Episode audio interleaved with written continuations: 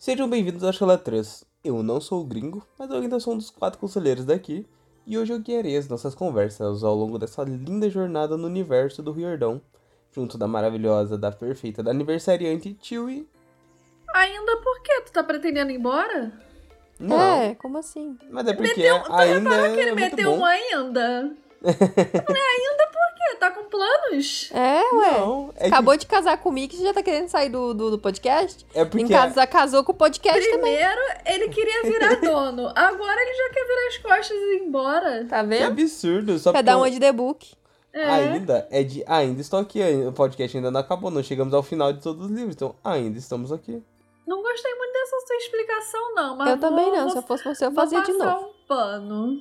Hum. Ah, bom dia, meu povo. Tudo bom com vocês? Vocês estão bem? Tamo aí de novo, mais um dia, mais uma luta. Tudo bem, Visas? Vou ignorar o Breninho. Tudo bem? Visas tá aqui também com você, gente, tiozinha? gente. Como é que tá nesse Tô dia de ótima. aniversário, sua maravilhosa, sua linda? Ai, tô cansada. Mas tô Imagina. existindo. Ainda tô aqui, Visas. Ai, que bom!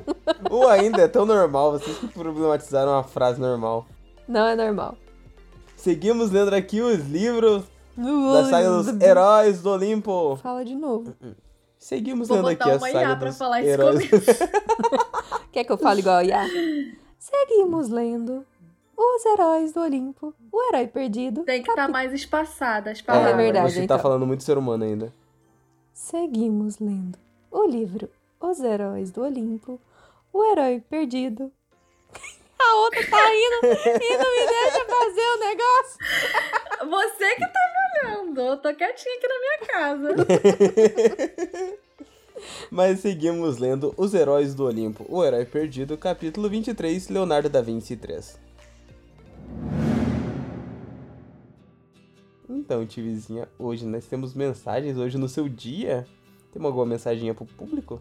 A gente tem, mas não é nenhuma me dando parabéns. Fiquei muito triste. Mentira! As pessoas me deram parabéns sim nas redes sociais. Obrigada, gente. Vocês são lindos. Pela primeira vez em quase quatro anos, a gente tá gravando exatamente no dia do aniversário de alguém, né? Porque É a gente sempre perdia por um dia, dois, às vezes era. Não, Né? e o meu, ano passado, tipo, deu na quarta-feira, só que aí eu não fui, né, na gravação. É, então é isso. a Visas meteu o atestado. Enfim, é isso. Estou fazendo 18 anos. Não é todo dia que alguém faz 18 anos, não é mesmo? Eu tô fazendo hoje 18 aninhos. Uhum. Uma chofem. Eu sou jovem, gente. Sou... É que eu sou a mais nova desse podcast. Vocês é que tão em- ficam aí se enganando, entendeu? Achando que é o É Brenin. Quem conhece Corta a pra semana passada falando que tinha 24 anos. Juro por Deus, no episódio, eu tava terminando a edição hoje de manhã e eu falei alguma coisa que eu tinha 24 anos. Aí agora eu tô pensando nisso, nossa, semana passada, 24 semana, ai, tô fazendo 18. É eu uma imagino a pessoa Coerente. que ouve seguido falando, não é? Ué, ela não tinha, 20 ela não tinha 24? Como assim? Bom, meu povo, nesse dia lindo, maravilhoso, que não tem nada demais. Claro que tem, Claro você que tem. nasceu, sua linda, maravilhosa, Exato. perfeita. Há 18 anos atrás. Há 18 anos atrás. Sem esse dia não teria aqui você conosco. É, A gente segue aqui dando os recadinhos da semana, mas essa semana tem um recadinho um tanto quanto diferente. Fica aí pra ouvir, meus lindos. Não pula, não. Vamos lá. A gente tem nosso Pix, tela3contato.gmail.com, caso você queira ajudar esse delicioso projeto a seguir em frente com menos percalços. Aí você pode mandar qualquer quantia monetária pra gente. Quem não puder ajudar financeiramente, não tem problema. A gente recebe muitos e-mails de vocês agradecendo e dizendo: ah, infelizmente não posso ajudar. Não tem problema, gente. A gente sabe que tá difícil pra todo mundo. Janeiro, então, é um mês complicadíssimo. Nossa, IPTU, horrível. IPVA. Nossa Senhora. Não, e aí a gente não recebe direito porque ficou de recesso, aí já gastou É. o dinheiro tudo nas férias. Janeiro é Aí, complicado. aí, janeiro mete logo 40 dias em um mês. É, porque somos financeiramente irresponsáveis, então é isso. como é óbvio. É, bom, mas quem quiser e puder, não sejam irresponsáveis financeiramente como a gente, quem tiver e puder, você pode mandar qualquer quantia pra gente através de chaladrescontato.gmail.com. É, passando essa, essa temporadazinha do hashtag Esquenta Peixe Jackson, a gente vai dar uma olhada em outros é, é, sites que tenham é, formas de vocês auxiliarem a gente financeiramente, receberem recompensas por isso, enfim.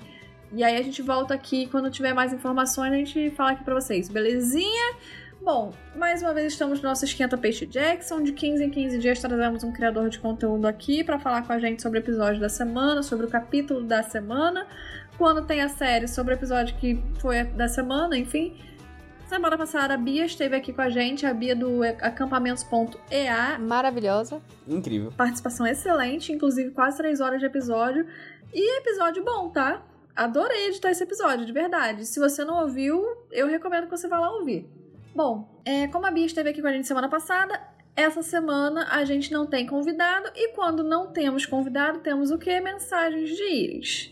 As mensagens de íris é aquele quadro onde vocês nos mandam mensagens através da deusa Íris. Porque nós temos uma fonte de dracmas aqui no Chalé 3, então a gente recebe inclusive as mensagens a cobrar. Quando tem convidado, não tem mensagem. Quando não tem convidado, tem mensagem. Belezinha? Esse é o nosso Esquenta Peixe Jackson. Não se esqueça de nos seguir nas, nas redes sociais para ficar por dentro de todas as outras novidades que nós lançamos ao longo deste Esquenta. Inclusive, essa semana tem uma novidade um tanto quanto diferente que ontem, quarta-feira, dia 24 de janeiro, fizemos uma live com o Alec do Percy Jackson Depressão para falar sobre o episódio 7 lá no Instagram deles. Então, quem tiver interesse de ir lá ver a gente conversando com o Alec, fique à vontade, livezinha super legal. Quase duas horas, a gente é só na fofoquinha ali. Então, é até por isso que a gente vai dar uma economizada nos nossos tostões aqui no podcast. Mas Domingo também vai ter live normalmente, igual a gente sempre vem fazendo. Então, quando vocês estiverem ouvindo esse episódio, a gente já vai ter lançado a live do episódio 7 lá no YouTube. Mas vamos estar fazendo no domingo. Tipo, você tá ouvindo isso aqui na sexta? Nesse domingo a gente vai estar lançando a live do último episódio de Percy Jackson. Então não se esquece, todo domingo, 7 horas da noite, estamos fazendo live para falar sobre o episódio, ok? Bom, esse é o nosso Esquenta Peixe Jackson. Vamos seguir agora para as nossas mensagens de Iris. E como eu já disse aqui para vocês, a gente recebe inclusive mensagens a cobrar. E você pode enviar a sua através do Instagram e Twitter, arroba 3 podcast grupo do Facebook Chala 3 Podcast e o que? E-mail, chala3contato, arroba gmail.com. E a nossa primeiríssima mensagem do dia de hoje é do Gustavo Silva. E se tem e-mail, tem o quê? Assunto! Polêmica do Gabe. Tem polêmica? Não tô sabendo, não. Nossa!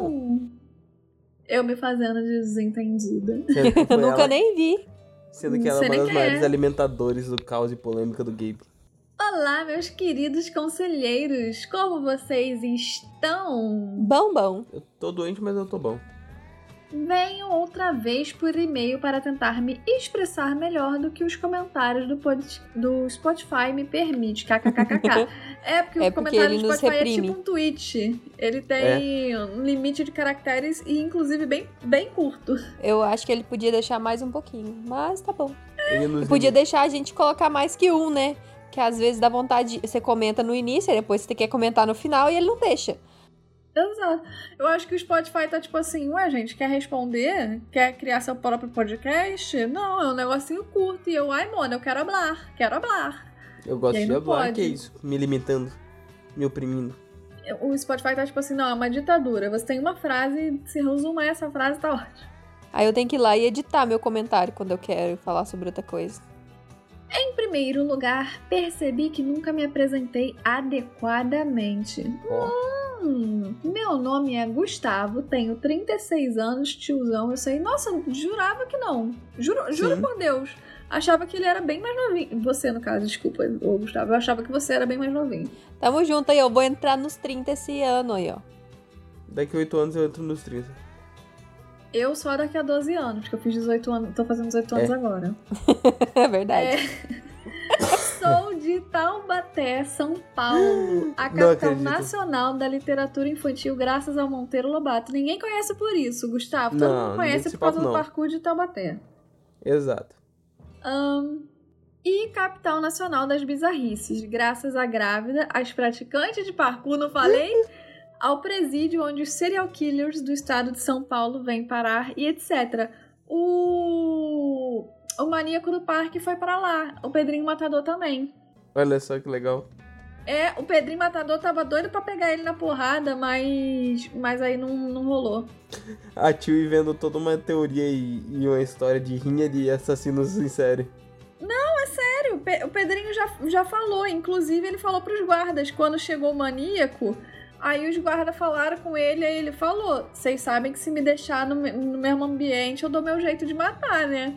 E aí eles, tipo assim, não deixavam no meio ambiente, no mesmo ambiente, mas, mas aí corta para Pedrinho Jazeu e o coisa não.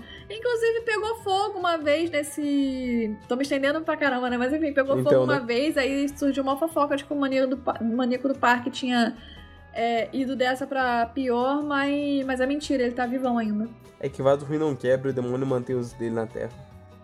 Inclusive, menina, Silvério Pereira vai, pro, vai fazer o Maníaco do Parque no filme, tô doida pra assistir. Um beijo, Silvério Pereira. É, vamos seguir aqui. Aparentemente, sou filho de Hades, segundo o BuzzFeed. E como uma criança nerd dos anos 90, amo as referências do Brenin ao Jason de Might Morphin Power Rangers. Ma Might Morphin Power Rangers. Ai, ai, Gustavo está no meu coração. É, o- é a primeira. É que é o primeiro nome dos Power Rangers, porque, tipo, tem várias sagas. Tem, tipo, Tempestade Ninja Power Rangers, Dino Trovão. Essa é a primeira que a, era bem americana ainda, é a Mighty Morphin Power Rangers, ou a clássica que todo mundo Qual conhece. que é a do dinossauro? Essa é a de dinossauro, e aí a Então gosto Trovão é que um revival dessa. Não, as outras são ruins. Eu gosto da do dinossauro. É, essa primeira que essa é é a bem Mighty Morphin. podre, bem baixo orçamento. Eu gosto dessa. Essa aí é tão boa. Porra, é que é. É que ele é roots, é rústico, mas é muito bom. Essa é a que eu gosto. É a que é podre. Ela é podre. Você assiste, você fica com vergonha. Eu gosto dessa daí. Gustavo, pode ficar contente que, como a maioria dos roteiros do Jason, eu tenho sorte que cair pelo menos um na minha mão, toda a vida eu vou apresentá-lo como Jason. É hora de morfar Tiranossauro. E detalhe, ele ainda complementa com é a minha maior referência de líder na cultura pop. Sério, eu amo. Ah, eu, o Jason. Olha só, o Gustavo já compartilha o vendo, mesmo amor? neurônio e o mesmo coração que eu. Ahn, em segundo lugar, eu não tenho certeza se nas minhas últimas mensagens eu soei arrogante ou mal educado. Que isso, gente? Do Nunca nada, foi. assim. A gente é tudo mal educado, fica tranquilo. Exato. Cara, a gente dá cada patada um no outro. À toa ainda. Parece De que, graça, que é um, fica parece que é tranquilo, um tá tudo bem. curral aqui. Não é nem um estábulo, é um curral. Fica E o mais incrível é que ninguém se ofende aqui. Mas, como eu sou bem prolixo quando vou dar alguma opinião, às vezes eu fico com a impressão de que pareço muito mal educado quando eu fico limitado a poucas palavras. Até por isso, não uso Twitter desde 2012. Twitter a gente entra só pra consultar o que, que tá É, acontecendo. a gente vê se o mundo pegou fogo, explodiu ou se ele É, ainda só, tá a de boa. tio, só a tiozinha que tá lá ativa no, no, no Twitter. É, quando começa a me irritar, eu saio. ou seja, ela tá dia. ativa por dois minutos. Exatamente. Se isso aconteceu, eu quero deixar aqui meu pedido de perdão e deixar claro que não foi minha intenção, e deixar mais claro ainda que eu amo o trabalho de todos vocês e fico ansioso por cada sexta para ouvir vocês enquanto estou no trabalho. A gracinha. propósito, fiquei muito feliz em ver que vocês estiveram na premiere da série. Ai, obrigada! Ah, Valeu! E é muito bom ter você como ouvinte, seu É maravilhoso. verdade. Sim. E eu não me lembro em nenhum momento de você ter sido grosso com a gente, então não se Sim. preocupa. É, e se você for tranquilo. também, provavelmente você tá na razão, então relaxa. É isso aí, fica tranquilo. Relaxa, É. fica tranquilo. A gente não liga pra essas coisas, não. É. Dito isso. Ah, gente, só, só uma, um- uma coisinha aqui pra vocês. A minha cadeira tá fazendo muito barulho, eu tô evitando de mexer, mas eu percebi isso enquanto que eu editava os últimos dois episódios do podcast. Então eu peço perdão caso fique vazando coisa no meu áudio, ok? Desculpa aí. Tô, tô que nem The Book no início do, do podcast. Peço aquela Peço perdão. Dito isso, preparem-se para a Bíblia. Entre parênteses, sim. Isso foi só uma introdução. Nós começamos o Velho Testamento Hum. era poucas ideias ou vamos pro Novo Testamento onde é paz e amor? Aí a gente vai descobrir quando estiver lendo. Exato. Sobre o assunto, Eu realmente imaginei que a série no Disney Mais seria classificação livre e errei em não me informar sobre isso antes de fazer meu comentário. Ih, menina, para de graça! Porém, essas produções, mesmo que PGTV nos Estados Unidos, o que significa que há uma preocupação em que os pais avaliem se seus filhos podem assistir ao show. Geralmente são realizadas pensando que os pais vão permitir que seus filhos menores de 13 anos, a próxima classificação etária nos Estados Unidos, assistam tranquilos de que nada será pesado demais para essas crianças. Sendo assim, muitas coisas serão adaptadas pensando nisso. Afinal, quanto maior o público assistindo, para eles, melhor. É, e também é, existem coisas. Eu precisei uma vez estudar sobre isso até para classificar um, um, nosso filme antes de ir para festival. E aí eu lembro de ler o seguinte. É, sendo bem básico assim, eles botaram tipo que livre, aí eles botavam entre aspas é que é, livre de qualquer tipo de conteúdo, de blá blá blá blá. Aí vem lá, 10 anos contém palavrões leves. 12 anos contém palavrões, não sei o quê. 13 anos, tipo 14, contém, tipo, violência, não sei o quê, tipo, meio que assim. E aí você olhava aquilo e via em qual que o seu filme encaixava e tal. E aí foi onde eu entendi melhor. Lógico, eu não sou nenhuma trouxa, tipo, antes eu já entendia direitinho, mas ali ficou bem na cara, assim, é... Como onde classificar? que cada coisa Exato. Bem tipo, óbvio, né? Tipo, meio isso aqui, isso aqui. Tipo, a forma básica de você classificar alguma coisa. Aí eu olhei e falei assim, nossa, que interessante. E aí, por exemplo, com 14 anos é porque talvez tenha. Talvez não, não, não precisa mostrar cenas de sexo, por exemplo, mas fala sobre, tipo, tem algum tipo de menção. Aí com uhum. 16 já é conteúdo tipo, ah não, tem alguma coisa um pouquinho mais, tipo, visual ou algo assim. Enfim, então eu e isso, por exemplo, realmente é sempre uma indicação. Então os pais, tipo, podem olhar e falar: ah, não, meu filho tem 12, mas eu deixo ele assistir, tipo, filmes com classificação de 14. E, e enfim, vamos seguir aqui. Eu li Percy Jackson, Ladrão de Raio, já adulto, então eu não sei como é a percepção de uma criança ao ler, e sei que por isso a classificação do livro é 12 anos mas eu imagino que certos detalhes passam despercebidos em certas idades, mesmo aos 12. Sobre isso, vocês vão poder me dizer melhor sobre a percepção de vocês sobre a relação da série do Gabe quando vocês leram a primeira vez. Eu, no entanto, fiquei seriamente incomodado, pois sempre me vinha à cabeça que a Sally claramente cumpria seu papel de esposa em todas as áreas da sua vida de casada, e isso ficou mais pesado para mim depois que descobri que a Sally nem ao menos tinha alguma atração por ele e se submeteu a um casamento de merda com um cara extremamente tóxico só para proteger o Percy. Não me entendam mal, acho a Sally uma baita personagem. Eu amo ela como o tipo de mãe que se sacrifica por seu filho. E o ama acima de suas próprias necessidades. Eu acho isso lindo, mas ao mesmo tempo acho muito pesado. Você falando que não leu quando adulta, eu, como uma pessoa que li com 12 anos, que foi há 6 anos atrás, é. Cara, eu vou te falar que a minha mente estava meio poluída em questão, não dentro da minha casa, mas coisas que eu via fora da minha casa, muito próximas a mim. E, enfim, eu já vi pessoas próximas da família apanhando do marido, eu já vi, tipo, realmente na minha frente, assim, eu já vi briga de vizinho, de botar fogo no vizinho, tipo, umas coisas assim, bem daí para baixo. Então, quando eu li a primeira vez, eu não levei, por exemplo, pro lado sexual, por exemplo, mas eu entendi o tom da agressão física e da agressão verbal. Então, assim, mesmo que eu não visse isso na minha casa, eu vi isso acontecendo quando criança em outros momentos, em outros relacionamentos, então eu já fui com essa visão um pouco mais poluída. Eu acredito que se eu nunca tivesse presenciado nada disso, eu vou dar, talvez então, eu não. A opinião de quem nunca tinha visto esse tipo de coisa. Que eu li mais ou menos nessa época e, tipo, eu não tinha o convívio com, com ficar vendo esse tipo de coisa. Então, tipo, eu sabia que o Gabe era um escroto, porque ele é um escroto, mas eu não peguei as minúcias do, do tipo de agressão que a Sally sofria. Tu não na primeira leitura. Todo, né? É. Então, na primeira leitura eu peguei só uma parte por causa por ter tido essa vivência, por ter visto isso, eu peguei. Mas outras coisas eu só fui pegar, tipo, em releituras, mas também já bem mais velha, tipo, Sim. 16 anos, 18 anos, assim. Antes disso, confesso que não. A minha primeira leitura foi com 17, aí eu já peguei de cara, porque eu já tive, tipo, os vizinhos lá da casa da minha mãe eram assim, tipo, eles brigavam, se matavam, saíam no soco. E, tipo, já teve polícia e tudo mais, então. É uma situação que você tá ligado que é uma merda. Aí, tipo, eu li e falei, putz, o Gabe é igualzinho esse merda aqui. É.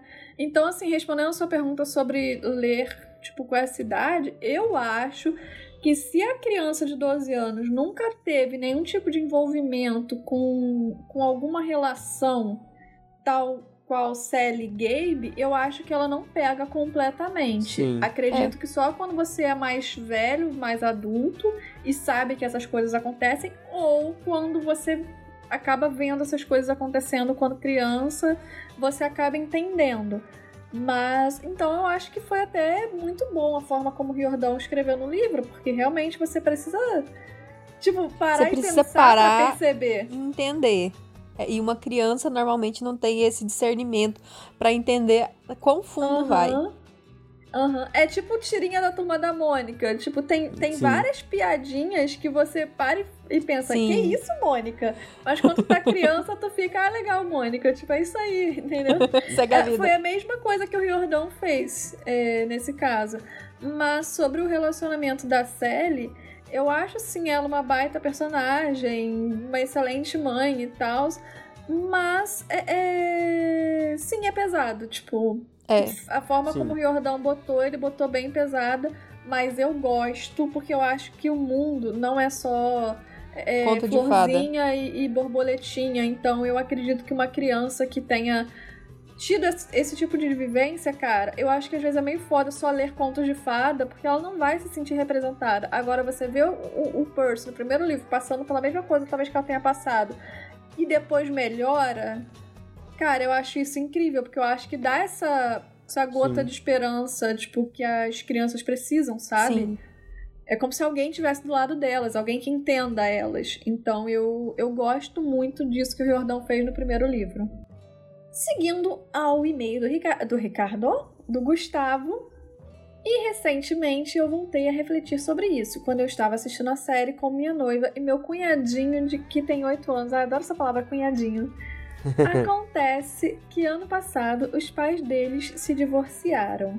E por mais que o casamento deles não era nem de perto tão tóxico quanto o casamento da Sally e do Gabe nos livros, haviam muitas brigas e os dois já não faziam muito bem um para o outro.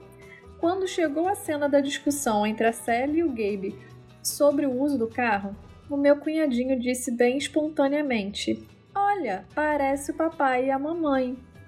Na hora, eu e minha noiva nos olhamos e vi que os olhos dela lacrimejaram bem na hora, porque de certa forma o gatilho dele também serviu de gatilho para ela, mesmo ela sendo adulta e lidando muito melhor com o divórcio dos pais.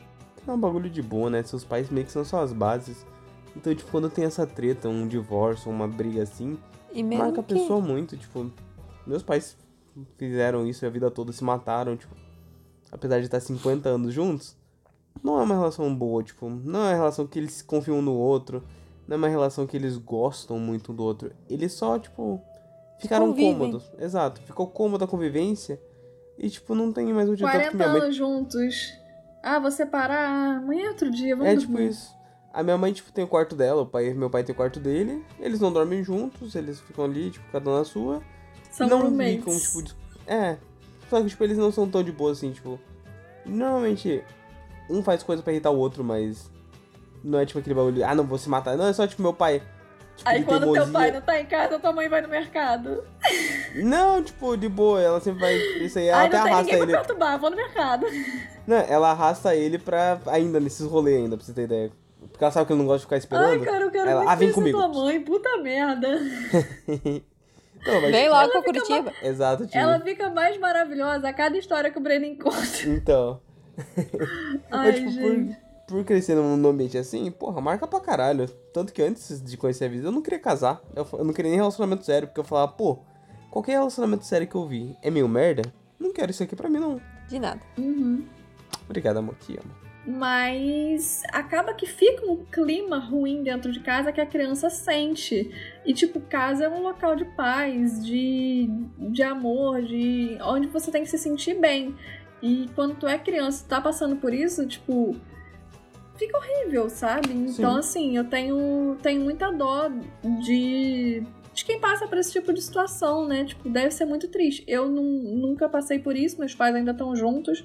Por bem ou por mal, os Ainda? dois velhos. Ainda. Os dois velhos vão, vão, vão morrer junto, deixa os velhos.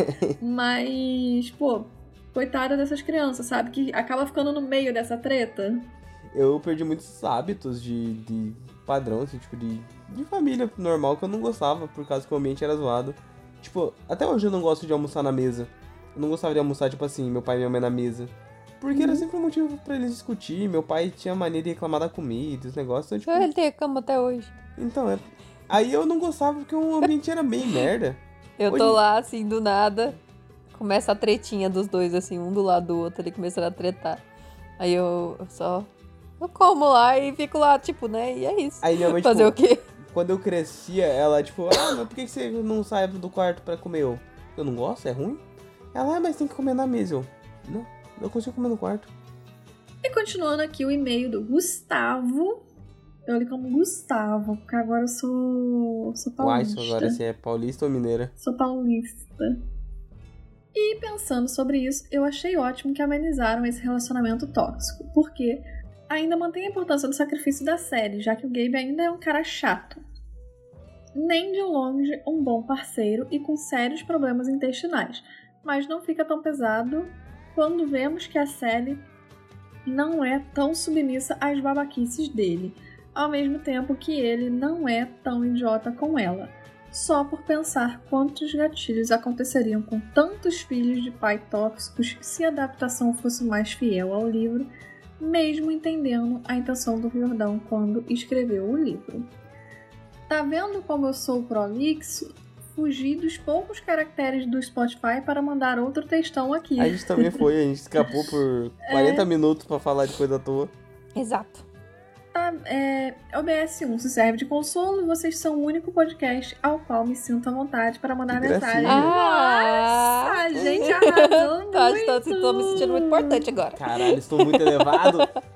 O homem, 36 anos, adora a minha referência do Jason e, pô, manda mensagem só pra nós. Que orgulho. É, OBS2, Chewie, já disse que sua voz e seu sotaque me fazem lembrar de uma prima minha que não vejo há uns 20 anos e sinto muita falta?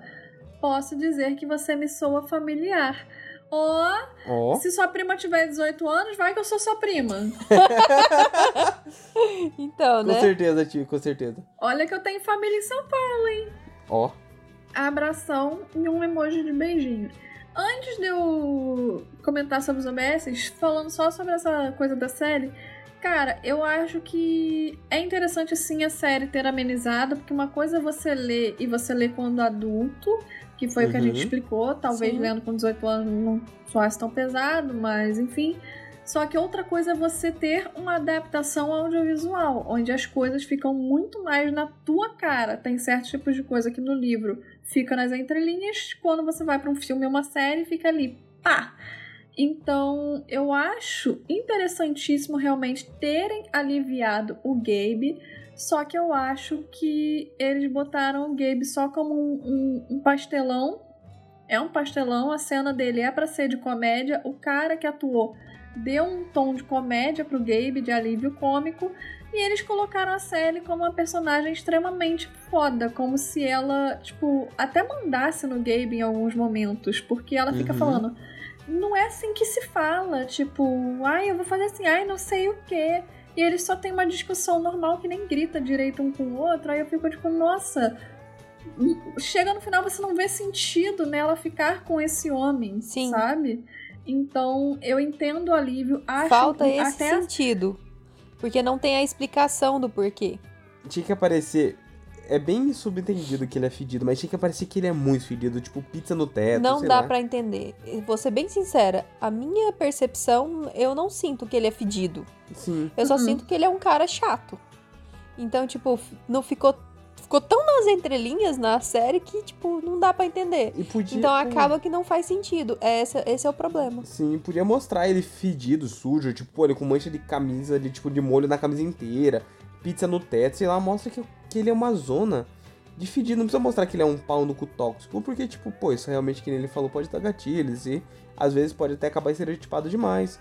Mas mostra que ele é fedido. O principal fator é ele feder. Sabe o que, que a série fez? A série botou ele como um desempregado, por exemplo. Uhum. Cara, eu acho que poderia mostrar ele como um desempregado, barrigudo, velho, que fica só tomando cerveja na frente da TV o dia inteiro. Derruba a cerveja no chão e foda-se. E aí, tipo, é, porque assim, faria sentido do. Cara, o que essa mulher tá fazendo com esse cara? E poderia sim tirar a parte das agressões físicas, das agressões verbais, porque, por exemplo, o Percy podia chegar e ele podia olhar só e falar: Nossa, você tá aqui de novo?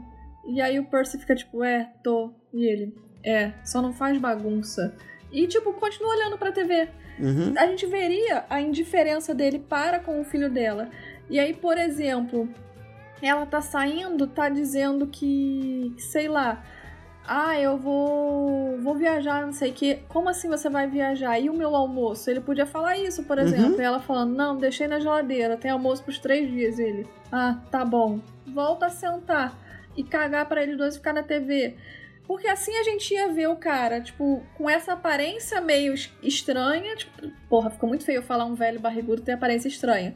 Mas assim, o ambiente ser algo do tipo que ele não sai daquele sofá, tá ligado? Que ele fica tomando cerveja na frente da TV o dia Hum, inteiro. Sim, ser um ambiente mais sujo, que o ambiente da casa parece tão limpinho. É, e aí, e dele ser um desempregado, por exemplo, que aí, por exemplo, qual que é o sentido da Sally estar casada com um cara que, tipo, sabe, é desempregado, por exemplo. Retira-se toda a parte da agressão física, da agressão psicológica, tudo isso, mas mantém essa questão do Gabe ser, ser um fedido chato e que não faz, não faz sentido a Sally estar com ele. Exato. Agora, esse cara é só um pastel normal e você fica tipo, ah, beleza.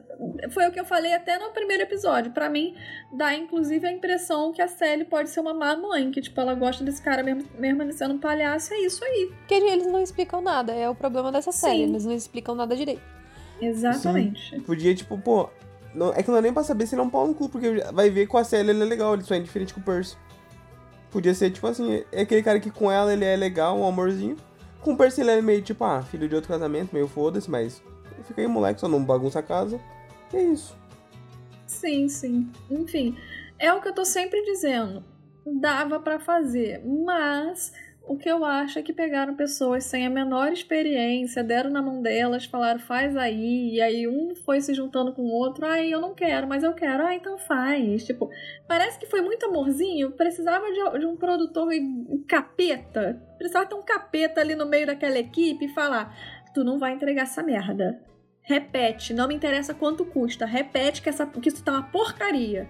Faltava alguém assim, faltava um capeta no meio daquela equipe pra puxar a orelha deles. Eu acho que toda produção precisaria ter alguém que fala, isso aqui tá ruim, faz de novo. Precisa ter É. um cara do. Ih, fudeu. Isso aqui tá ruim. Parece que eles estavam muito amorzinho, tipo, fizeram aquele roteiro Emocionado. e o Jordão, tipo, ah, tá ótimo. Sabe quando a tá pessoa tá lindo, emocionada? Podia melhorar, mas tá lindo. É, é, é. Meio assim. Mas, mas enfim, Gustavo. Esse foi seu e-mail, e-mail longo, mas rendeu uma boa discussão aqui pra gente. Não Gostamos se preocupa bastante. de, Sim, de mandar bom. mensagem pra gente, de, de ser prolixo, de achar que foi grosso. Pode continuar mandando, você nunca é grosso. Manda mensagem aqui, manda no Spotify. É. A gente adora receber essas mensagens. Sinta-se completamente livre. E você é meu primo, cara. Se eu dou patada em todo mundo, sou grossa, faço tudo e a galera continua me amando, pô, não vão amar meu primo? Meu primo Tavinho? Bom, obrigada, Gustavo. Um beijo pra você. Não dá pra você ser a prima dele, que ele não vê há quase 20 anos a prima dele. Você só tem 18. Ele se confundiu, ele se confundiu. Ah, é porque você só tem Ah. 18. Ah, tá, entendi. Exato. Um beijo, Gustavo. Obrigada pela sua mensagem. Valeu, Beijo. Gustavo.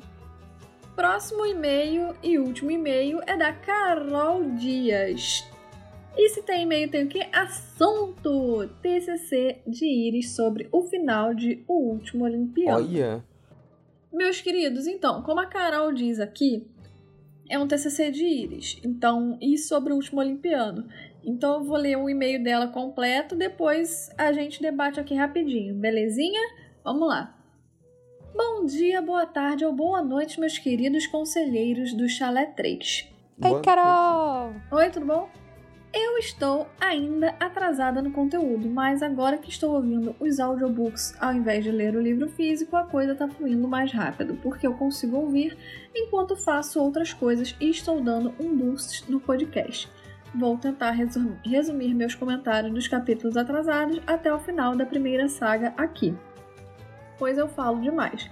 E depois eu tento resumir meus comentários sobre o restante. Vamos que vamos, Carol! Bora! Bora! Sobre a questão das pessoas não contarem nada pro Percy ou pro Nico até o último momento, sendo um livro infanto-juvenil, eu sinto que isso é muito sobre aquelas famílias que não querem contar as coisas para as crianças, que acham que elas não vão entender. Geralmente essas famílias têm alguma dificuldade em reconhecer que a criança cresceu e já tem idade e discernimento para saber as coisas, e algumas simplesmente ignoram totalmente isso e continuam escondendo, escondendo para, entre aspas, proteger. Nem todas as famílias são assim, e eu passei muito por isso com a minha família paterna, então sei por experiência própria. Meus pais são separados desde que eu era bebê, então desde que me lembro eu vivi essa divisão de duas famílias diferentes comigo e cada uma com seu jeito e suas regras. PS, algumas pessoas acham confuso. Para mim era de boa, e desde que me lembro, eu sempre tive essa coisa de me adaptar ao ambiente e me comportar de acordo com o lugar que eu estou. Provavelmente por isso, algo que eu noto que na maioria das crianças que crescem com pais juntos não tem. Minha tia, que é mais nova que eu, teve dois porquinhos da Índia iguais, porque quando o primeiro morreu, os pais dela não quiseram contar. Aí saíram catando outro que fosse o mais parecido possível com o primeiro e minha Caralho. tia já tinha uns 6 anos nessa época. Eu soube porque minha bisa me contou. PS2. Meu irmãozinho tem 7. Nosso cachorro morreu recentemente. Meu, pa... meu padrasto barra pai postiço e eu conversamos com ele e o guri lidou muito bem com a situação. Minha avó até hoje esconde tudo sobre o primeiro marido, meu avô biológico que morreu quando meu pai era pequeno, mas com quem mal convivia depois do divórcio. Eu sei que tinha bastante merda envolvendo o homem, mas tudo o que sei foi o que minha bisa me contou, sob o olhar mortal da minha avó paterna toda vez que estava perto, ou o que minha família materna sabia, e mesmo meu pai não parece saber da maior parte das tretas porque minha avó escondeu dele. Não existe uma fucking foto desse homem. Tem foto dos meus bisavós, mas não dele. Eu tenho o DNA desse cara e não faço ideia de como se parecia. Não saberia nem que nome tem se não tivesse na minha certidão de nascimento. Eu entendo que certas coisas não precisam ser ditas para uma criança, especialmente quando pode machucar, mas acho importante contar isso quando tiver idade. Mas minha avó simplesmente se recusa. Ela tentou esconder de mim todas as vezes que meu pai esteve internado por uso de drogas. Eu sempre soube por outras pessoas. Uma delas, minha tia, que é minha melhor amiga e não conseguiu se segurar quando eu desabei, que eu estava me sentindo abandonada, mas como minha avó tinha pedido para ela não dizer nada, eu segui fingindo que não sabia de nada para ela não brigar com minha tia. E já vi outras pessoas fazendo coisas parecidas com crianças, do tipo não contar que alguém está doente, pedir para falar que fulano morreu porque disseram para criança que ele estava viajando, coisas assim. Cara, eu tenho uma coisa a dizer que é o seguinte: eu acho que você ficar querendo proteger demais a criança é aquilo que eu já falei. O mundo não é borboletinhas e florzinhas. Sim. Então eu acho que você precisa. As coisas vão acontecendo. Mano, não sei de religião, não sei de nada, inclusive nem sou religiosa, mas eu acho que, tipo assim, Deus põe no teu caminho, tá ligado? E, ah, mas só bota o fardo que pode aguentar. Não, ele bota os fardos bem filho da puta às vezes. Mas é uma questão de você contar para a criança de forma adequada e tentar guiar ela por esse caminho para ela crescer e aprender a lidar com isso. Você Sim. ficar escondendo a coisa da criança não faz o menor sentido. Então, por exemplo, quando eu era criança, eu tinha 5 anos. Ah, não, eu tinha 7, desculpa. Quando eu tinha 7 anos, a minha avó do coração faleceu 5 dias antes do meu aniversário. Ela faleceu no dia anterior. A minha mãe não falou nada. No dia seguinte, que era o enterro, a minha mãe esperou eu acordar, eu acordei. Eu me lembro plenamente dessa cena. Eu acordei toda feliz, fui lá, dei um beijinho na minha mãe e tal. Aí minha mãe pegou, fez a minha vitamina, eu tomei. Quando eu terminei de tomar, minha mãe falou: Ó, oh, eu preciso sentar e conversar com você. Eu já sabia que minha avó estava internada, tudo normal. A minha mãe pegou e contou que a minha avó faleceu, que ia ter o um enterro. Eu chorei, tipo, pra mim foram horas que eu fiquei chorando no colo da minha mãe, chorei demais, demais, demais. Passou aquilo, eu. E aí, vambora? Eu posso ver desenho? Porque aquilo, é uma criança. Eu entendi, eu me magoei, eu fiquei mal. Eu fiquei vendo desenho, minha mãe se arrumou, me arrumei e fomos pro enterro. Chegou no enterro, eu me despedi da minha avó, minha prima chegou, eu, bora brincar! E aí tava rolando a missa e tava aí minha prima brincando de pique-pega. Porque aquilo, a gente é muito criança. Então, assim, eu entendi, eu aceitei aquilo bem, foi tudo bem. Se simplesmente não, não contam pra mim, cara, olha quanto tempo, porque todo final de semana eu perguntava da minha avó. Toda vez que minha madrinha ia lá em casa, minhas duas madrinhas, toda vez que alguém ia lá em casa, eu perguntava da minha avó. Olha, até quando que eu esconder isso de mim? Sabe? Então, assim, eu sou muito a favor de você tratar com delicadeza certos assuntos, mas tentar não esconder. Pode não dar a informação toda, mas fala com a criança, ensina ela a lidar com aquilo, sabe? Vou até dar um outro exemplo. Por exemplo, é de idosos. É quase o mesmo sentido.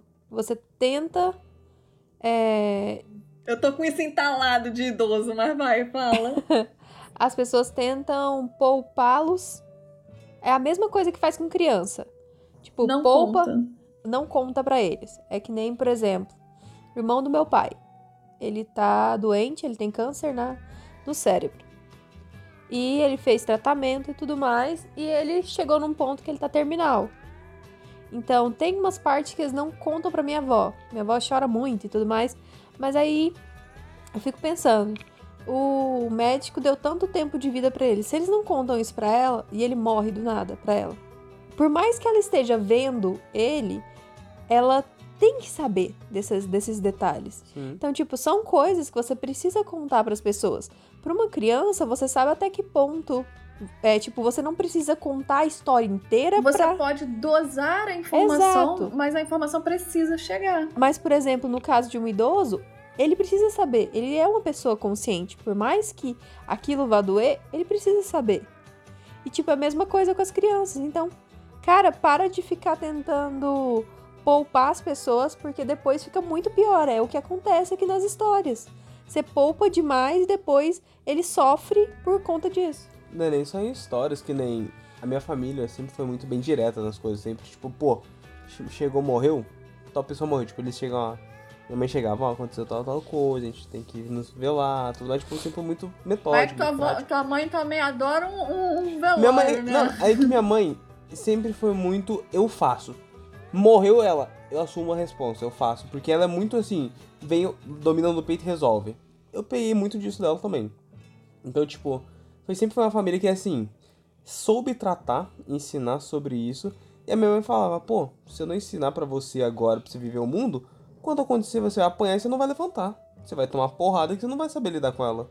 E é o que a maioria das pessoas fazem. A criança que não sabe lidar com é morte. É aquilo. Você traz a informação, lógico, você dosa, Sim. você Alivia, vê a melhor forma de contar tal mas você precisa dar essas informações para a criança para ela saber lidar com isso mais lá na frente. Agora imagina, por exemplo, eu tenho alguns amigos que nunca sofreram perdas familiares, que são muito apegados à família, e cara, eles entram em desespero só de pensar em alguém morrendo. Sim. Eu fico tipo, gente, às vezes a pessoa simplesmente não aprende a lidar com isso, aí tem, sei lá, 20 anos a avó morre, a vida da pessoa acaba. Gente, é uma dor absurda, mas a sua vida não acaba, a sua vida precisa continuar. Quando você é muito protegido, cara, é um baque muito forte e que você toma de uma vez só. E quando você toma como adulto, é muito pior do que você tomar quando criança. Porque quando adulto, ninguém quer passar a mão na sua cabeça. Uhum. Quando criança, todo mundo é compreensivo, né? Então eu acho realmente muito complicada essa situação. E até o que a Visas falou, isso também me irrita demais. Porque na minha família tem um problema com a minha avó eu só tenho essa avó, meus outros três avós faleceram antes de eu nascer. Essa minha avó que faleceu quando eu tinha sete anos era minha avó do coração. Era só uma, é uma grande amiga da minha mãe, mãe das minhas duas madrinhas, é minha avózinha do coração. É, ela faleceu, eu tinha sete anos e tal, só que eu tenho a minha avó, mãe do meu pai. Gente, essa velha já teve câncer de mama, já operou, já estourou não sei quantas vezes do coração, limpou, fez tudo, já ficou à beira da. Sabe, eu não sei como é que ela tá viva e ela tá melhor do que eu, se tu quer saber. Só que já aconteceu várias tretas na família em que simplesmente a regra é: não pode contar no dia. Aí eu vou te pergunto, o que que vai alterar de contar hoje para contar, contar amanhã? Nada. Mas não pode contar as coisas no dia que acontece com a minha, pra minha avó. Corta para há uns quatro anos atrás, um dos filhos dela, ela tem sete, um dos filhos dela faleceu. Resumindo, não sei como é que foi quando contaram para ela, só sei que aparentemente ela só descobriu quando chegou o meu pai e o meu tio e a minha mãe, que são daqui do Rio de Janeiro, foram brotar lá no Espírito Santo do nada Aí é que, me, tipo, falaram, acho que agora é hora de contar. Só que eu falei, gente, ela perdeu o filho. Aí ela vai saber disso duas horas antes de ir pro enterro? Gente, o que, que é isso? Não, não existe isso. Ela precisa ser uma das primeiras pessoas a saber. Lógico, primeiro fala pros filhos dela, pros filhos dela saberem, poderem trazer esse apoio para ela, mas assim, precisam falar para ela.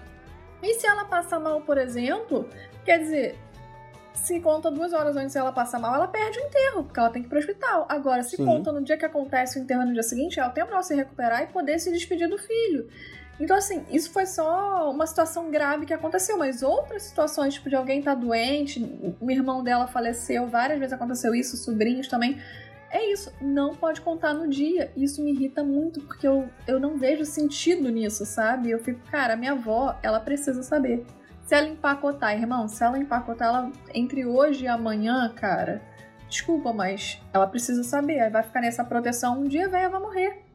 É a lei da vida. Aí vamos ficar de não contar, não contar, não contar. Cara, se morrer, infelizmente foi coisa do destino, cara. Agora vai Sim. ficar segurando a informação. Você tem que Poxa. saber como contar as coisas.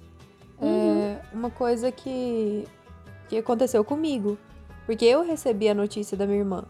Eu, eu liguei, logo em seguida eu liguei foi pro pai do Lúcio, que é o meu cunhado.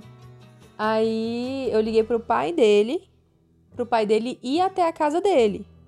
Só que foi tipo, é aquela questão, foi na hora, eu falei, olha, é, eu tô indo lá pros meus pais, porque eu não vou dar essa notícia por telefone, porque não é uma notícia uhum. para se receber por telefone.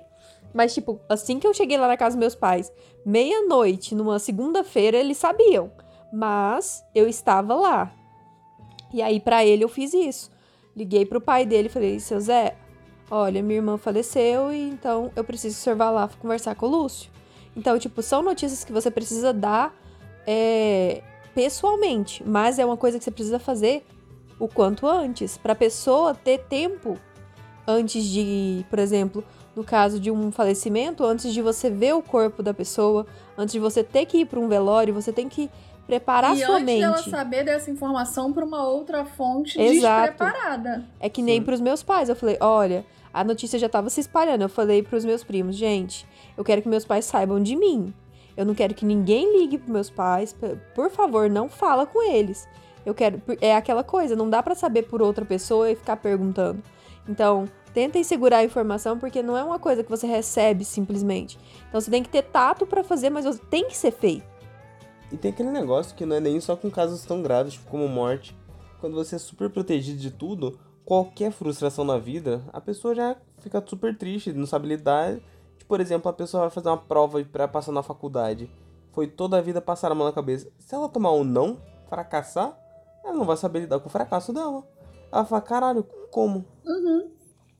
E tipo assim, eu conheço muita gente que é passada a mão na cabeça e não sabe lidar com o não da vida não sabe lidar com um emprego que você não consegue, não sabe lidar com uma promoção que não vem, não sabe lidar com um trabalho ruim, tipo, porque nunca tomou porrada da vida.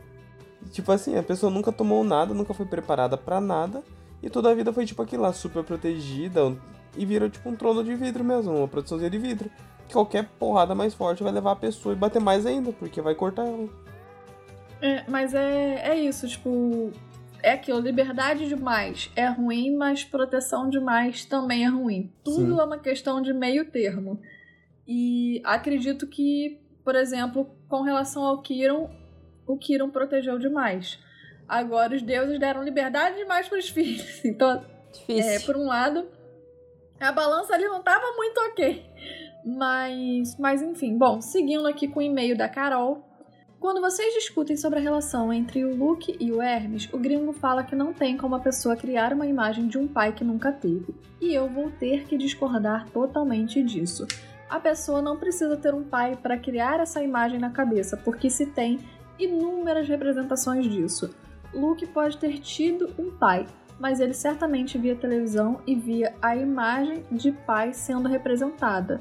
Ele certamente viu outras crianças interagindo com os seus pais ele ia para a escola, então com certeza fez apresentações de Dia dos Pais e viu os coleguinhas com seus pais abraçando eles, cuidando deles, enquanto o próprio Luke estava sozinho. Provavelmente foi desse mesmo jeito que ele percebeu algo errado com a mãe dele, vendo que as outras crianças tinham mães que cuidavam melhor deles, vendo representações de mães que não enlouqueciam e sacudiam os filhos. Eu mesma nunca tive um pai presente. Com 23 anos eu posso contar nos dedos os presentes que ganhei dele a vida toda, e por muitos anos eu tive esse ideal de pai que ama e cuida, que eu via nos filmes e desenhos, e projetei isso nele, mesmo quase não tendo indício disso. Quem diabos leva uma criança de 4 anos para fazer trilha no meio do mato, no, bar... no meio do mato, Deus. no barro, e pede para ela atravessar uma cachoeira a pé? Se eu não desse chilique e tivesse travado de medo, a água tinha me arrastado cachoeira abaixo e eu ainda voltei para casa com a roupa encharcada e fiquei doente no dia seguinte. Então, o Luke tinha esse ideal de pai. Ele alimentou por muitos anos a esperança de que o pai fosse salvar ele, e isso nunca aconteceu. Ele desistiu dessa ideia ainda muito cedo, inclusive, o que só mostra o quão desesperado ele estava já que crianças tendem a se agarrar aos estereótipos de pai e mãe perfeitos. Ele desistiu das duas visões ainda quando criança, e eu só posso imaginar o desespero que isso trouxe para ele. A ideia de que ninguém podia ou queria ajudar, e mesmo assim, no meio do caminho, ele acolheu a Talia e a Annabeth, que eram mais novas que ele, e ele se, se colocou como responsável por elas. Depois, ele chega no acampamento e que ainda não vejamos os primeiros e mesmo que ainda não vejamos os primeiros anos dele, quando Percy chega, vemos que o Luke é responsável por todas as crianças novas no chalé de Hermes. É muita responsabilidade desde muito cedo, e eu não me admiro que ele tenha surtado. Cara, é uma coisa que eu digo Existem representações de pais bons, pais ruins. Por exemplo, existe a representação do Gabe, que a gente comentou no e-mail do Gustavo, por exemplo. Então, é, sim, você não precisa ter um pai para saber o, que um pai precisa fazer. Um pai, por exemplo, tem a apresentação do seu filho. Cara, ao invés de você ficar em casa tomando cerveja, você vai na apresentação do seu filho. Seu filho precisa de uma roupa nova, uma calça jeans porque a dele tá rasgada, você faz o possível para comprar uma calça jeans. Tipo, seu filho tá doente, você compra um remédio, você leva no hospital. São coisas básicas, básicas, que qualquer criança consegue perceber, Eu sabe? Eu acho que nem precisa nem do dinheiro, tio. Você pode só estar tá presente, só de ter alguém ali, tipo assim, com você. A gente tá é no SUS, irmão. Teu filho tá doente, vai pra fila do SUS. Exato. Não, que nem, pô, eu jogava bola todo jogo, todo jogo, até hoje, eu com 20 anos. O meu tio tá lá todo jogo me vendo jogar. Todo jogo que eu joguei na minha vida tinha ele vendo. Tipo, porra, é um apoio do caralho. Sim. E é um bagulho que eu sinto presente ali. Sobre o plot da Selena, eu sinto sim que ela é inocente o bastante para acreditar na chantagem do Luke. Eu tenho essa sensação de que a Selena é muito emotiva, os sentimentos dela são muito intensos e acho que a gente vê isso na morte do Beckendorf. Ela primeiro se tornou a espiã porque se sentia descartável e inútil, e o Luke aparentemente foi o primeiro a fazer ela se sentir importante. Depois, ela tenta sair porque se apaixona e começa um relacionamento com o Charles, que verdadeiramente ama ela o bastante para decidir esperar por ela no submundo por sabe-se lá quanto tempo. Acabou sendo bem pouco, mas o que vale a atenção. Pô, ele tava disposto a passar vários anos. Não dá pra tirar isso tipo, dele. Não, eu espero. Achando o quê? Que, primeiro, que ela fosse esperar por ele. Segundo, ah, daqui 60 anos quando ela morrer, eu tô aqui ainda. Corta para. Passou dois dias. Foi Passou duas semanas ela. Oi? Qual é? E no fim, ela continua como espiã, mesmo depois da morte do Charles, por medo da reação dos amigos. Acredito que principalmente do Percy e da Clarice, que tem apoiado muito ela depois da perda do namorado, o que certamente afetou o senso de importância de si mesma que ela tem.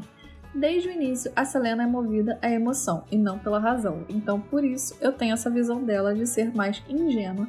Cara, eu acho que não foi nem questão de ingenuidade, sabia? Sim. Porque ela já era bem mais velha, entendeu? E, e ela sabia muito bem onde ela estava se metendo, inclusive a ponto de não sair do acampamento e continuar lá como uma espiã.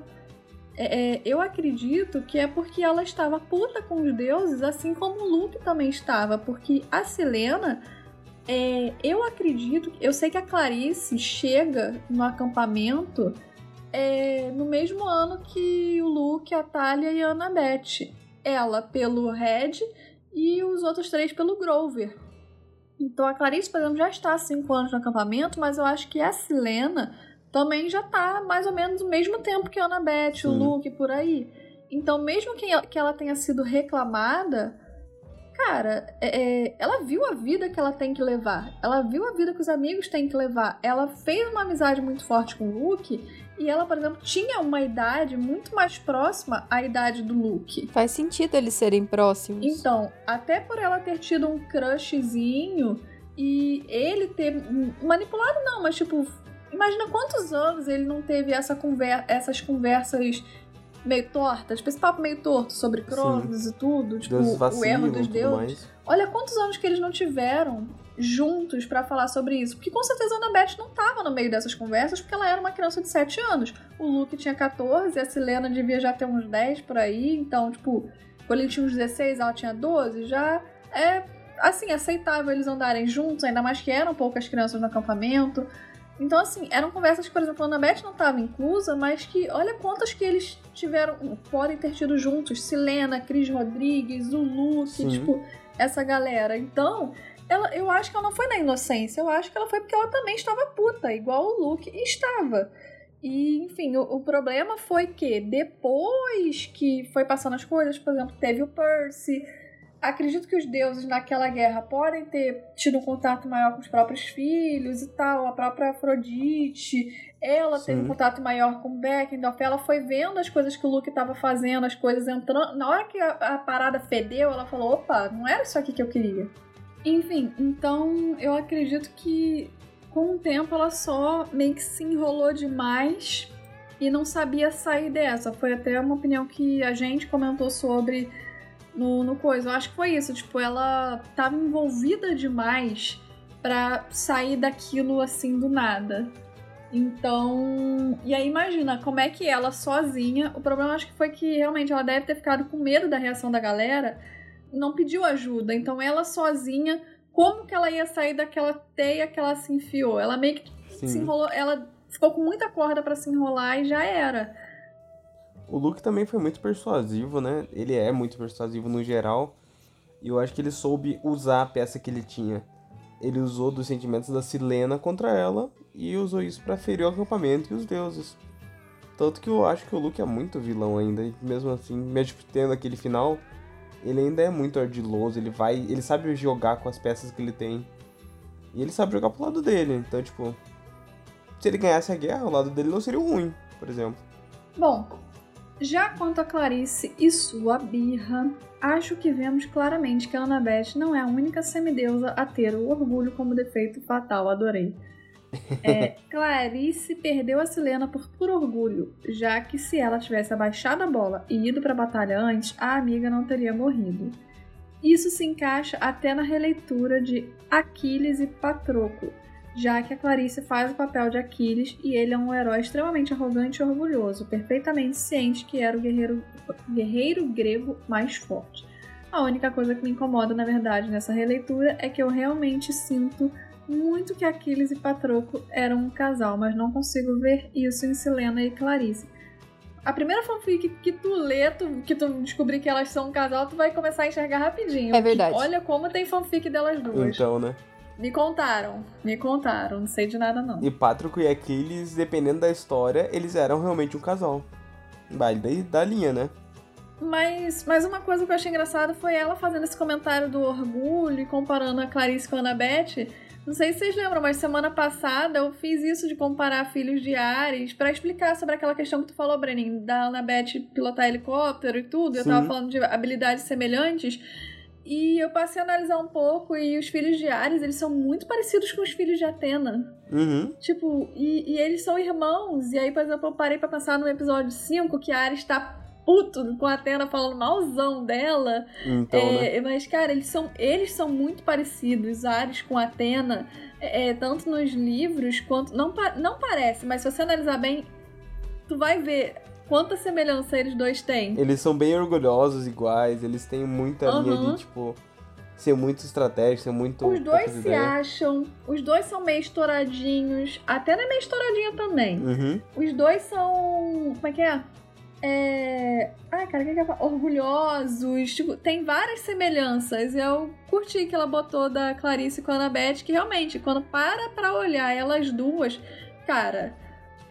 Bater de frente ali, irmão, é uma briga feia, porque elas são extremamente parecidas. Sim. Continuando o e-mail, inclusive tem um livro, A Canção de Aquiles, que eu acho maravilhoso sobre o possível romance deles e que desde o início deixa clara essa arrogância do Aquiles. Até o modo como a Clarice arrasta o monstro com a carruagem exigindo que Cronos aparecesse é parte do conto de Aquiles, já que ele faz o mesmo com o corpo de Heitor, que ele só permite que seja devidamente velado e sepultado quando o rei de Troia, um senhorzinho fraco e velho, vai até ele arriscando ser morto e implora pelo corpo do filho. Só aí Aquiles tem pena e permite que levem o defunto já todo destruído. Sobre o chalé de Ares, caraca, falando sobre Ares e o e-mail dela vai continuar sobre Ares. Vamos lá. Sobre o chalé de Ares, eu vejo eles no último Olimpiano muito como os espartanos. Aí, Brenin, tu que gosta. Então? Eles Raul, são guerreiros extremamente disciplinados que confiam cegamente no líder, pelo menos a maioria. Claro que sendo guerreiros, eles sabem que Manhattan tá perdida sem eles para lutar junto dos outros, mas eles nunca se atreveriam a questionar a líder deles por uma questão tanto de medo quanto de respeito. Eu não sinto essa mesma vibe deles em Ladrão de Raios, mas a Clarice era mais nova e mais infantil e ela era a líder, então provavelmente ela fosse menos rígida com eles ali e permitisse algumas bobagens como enfiar a cabeça dos novatos na privada. A questão é que a Clarice já é a líder de Ares há pelo menos uns 4 anos e com certeza nesse meio tempo ela já se provou mais de uma vez diante dos irmãos, liderar um bando de brigões como o chalé de Ares não é para qualquer um não, então ela impôs medo e respeito neles mais de uma vez. Assim, acho plausível que ninguém se atrevesse a desafiar ela diretamente. Eles só se fingiram de idiotas quando a Silena pegou a armadura dela, porque era a Silena e eles sabiam que a Clarice ia aliviar um pouco para ela, já que elas eram muito próximas.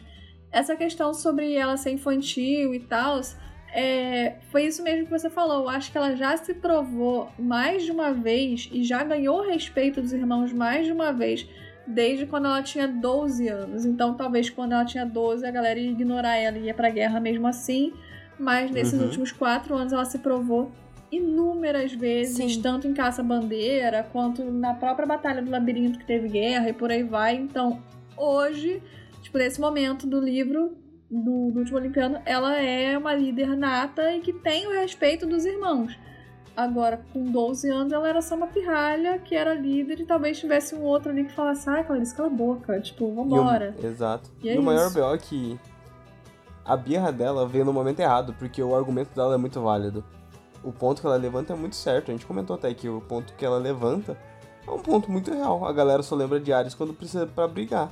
Quando tá no acampamento Uhum. de boa, ninguém lembra de Ares e é isso. Então, tipo, ela levanta isso, só que a- o motivo e o momento é meio errado. Como a gente comentou naquela época. Então, tipo, é meio zoado Uhum. isso. Jordão parece que deu uma vacilada nessa parte. Pois é. É porque ele queria matar a Selena. Aí ele, ah, como é que eu mato essa menina? É? Aí ele fez isso.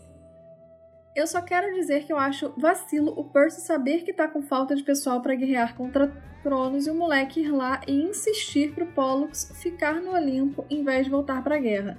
Porra, tem meia dúzia de gato pingado e o cara tá dispensando uma ajuda. Eu entendo que o Dionísio podia evaporar o Percy, mas se eles perdessem a batalha, não ia ter Dionísio pra fazer isso. Uma pessoa não pode fazer muita diferença, mas ele já, já tem tão poucos. É que, cara, no estado que Pollux estava, era capaz até dele atrapalhar. É, É, Entende? Tipo, é aquela coisa, o cara tá ferido, deixa ele lá. É, se ele tivesse bem e o, e o Percy falasse, não, fica aí, aí eu ia falar, porra, tá de sacanagem? Agora ele tava todo estrupiado. Ele ainda aguentava mais um pouco? Aguentava, mas no momento que a batalha se encontrava, ele estar ali no meio, naquela concentração, a galera tá mais preocupada com ele, de salvar ele de alguma coisa ou algo assim, do Uhum. que consigo mesmo. Isso ia ser uma, um. Sabe? Ia atrapalhar. Mas além disso, o Percy prometeu, né? Então o Percy a gente sabe que ele é leal às promessas dele. Ele não ia cum- descumprir com a palavra é dele. o defeito fatal, lealdade. Prometeu Exato. já era. E não é nem meio gato pingado, não, pô. A gente não sabe. O número nunca bate. Podia ter 30 lá e o Pollux era o 31. Na matemática do Riordão, uma pessoa faz uma grande diferença. É, exato. Devo dizer que, na primeira vez que li, não achei que o final da batalha era ruim, nem estranhei a epifania do Percy interpretando a profe- a profecia ou tirando do cu a informação de que Annabeth também foi a âncora do Luke. Mas, em minha defesa, eu tinha 12 13 anos e li na empolgação, provavelmente tudo de uma vez, não lembro na verdade, mas é a minha cara ter lido uns 5 capítulos ou mais de uma só vez na madrugada pela empolgação de final de livro. E Entendo. agora eu Entendo. sou obrigada a reconhecer que o final da batalha não é tão bom quanto poderia. Concordo. Só digo uma coisa: existe a possibilidade de você ler um capítulo só quando tu tá no final do livro e tá todo mundo morrendo, vivendo, se estrupiando, as coisas acontecendo. Gente, tu segue. só vai, firme, assim, tu ó. vai embo- é, é uma reta, cara. Não tem. É, é uma reta e tu tá num foguete. Tu só vai. Não tem como parar. E com essas análises dos últimos capítulos, eu tô seriamente considerando que o Percy seja descálculo junto com o Riordan.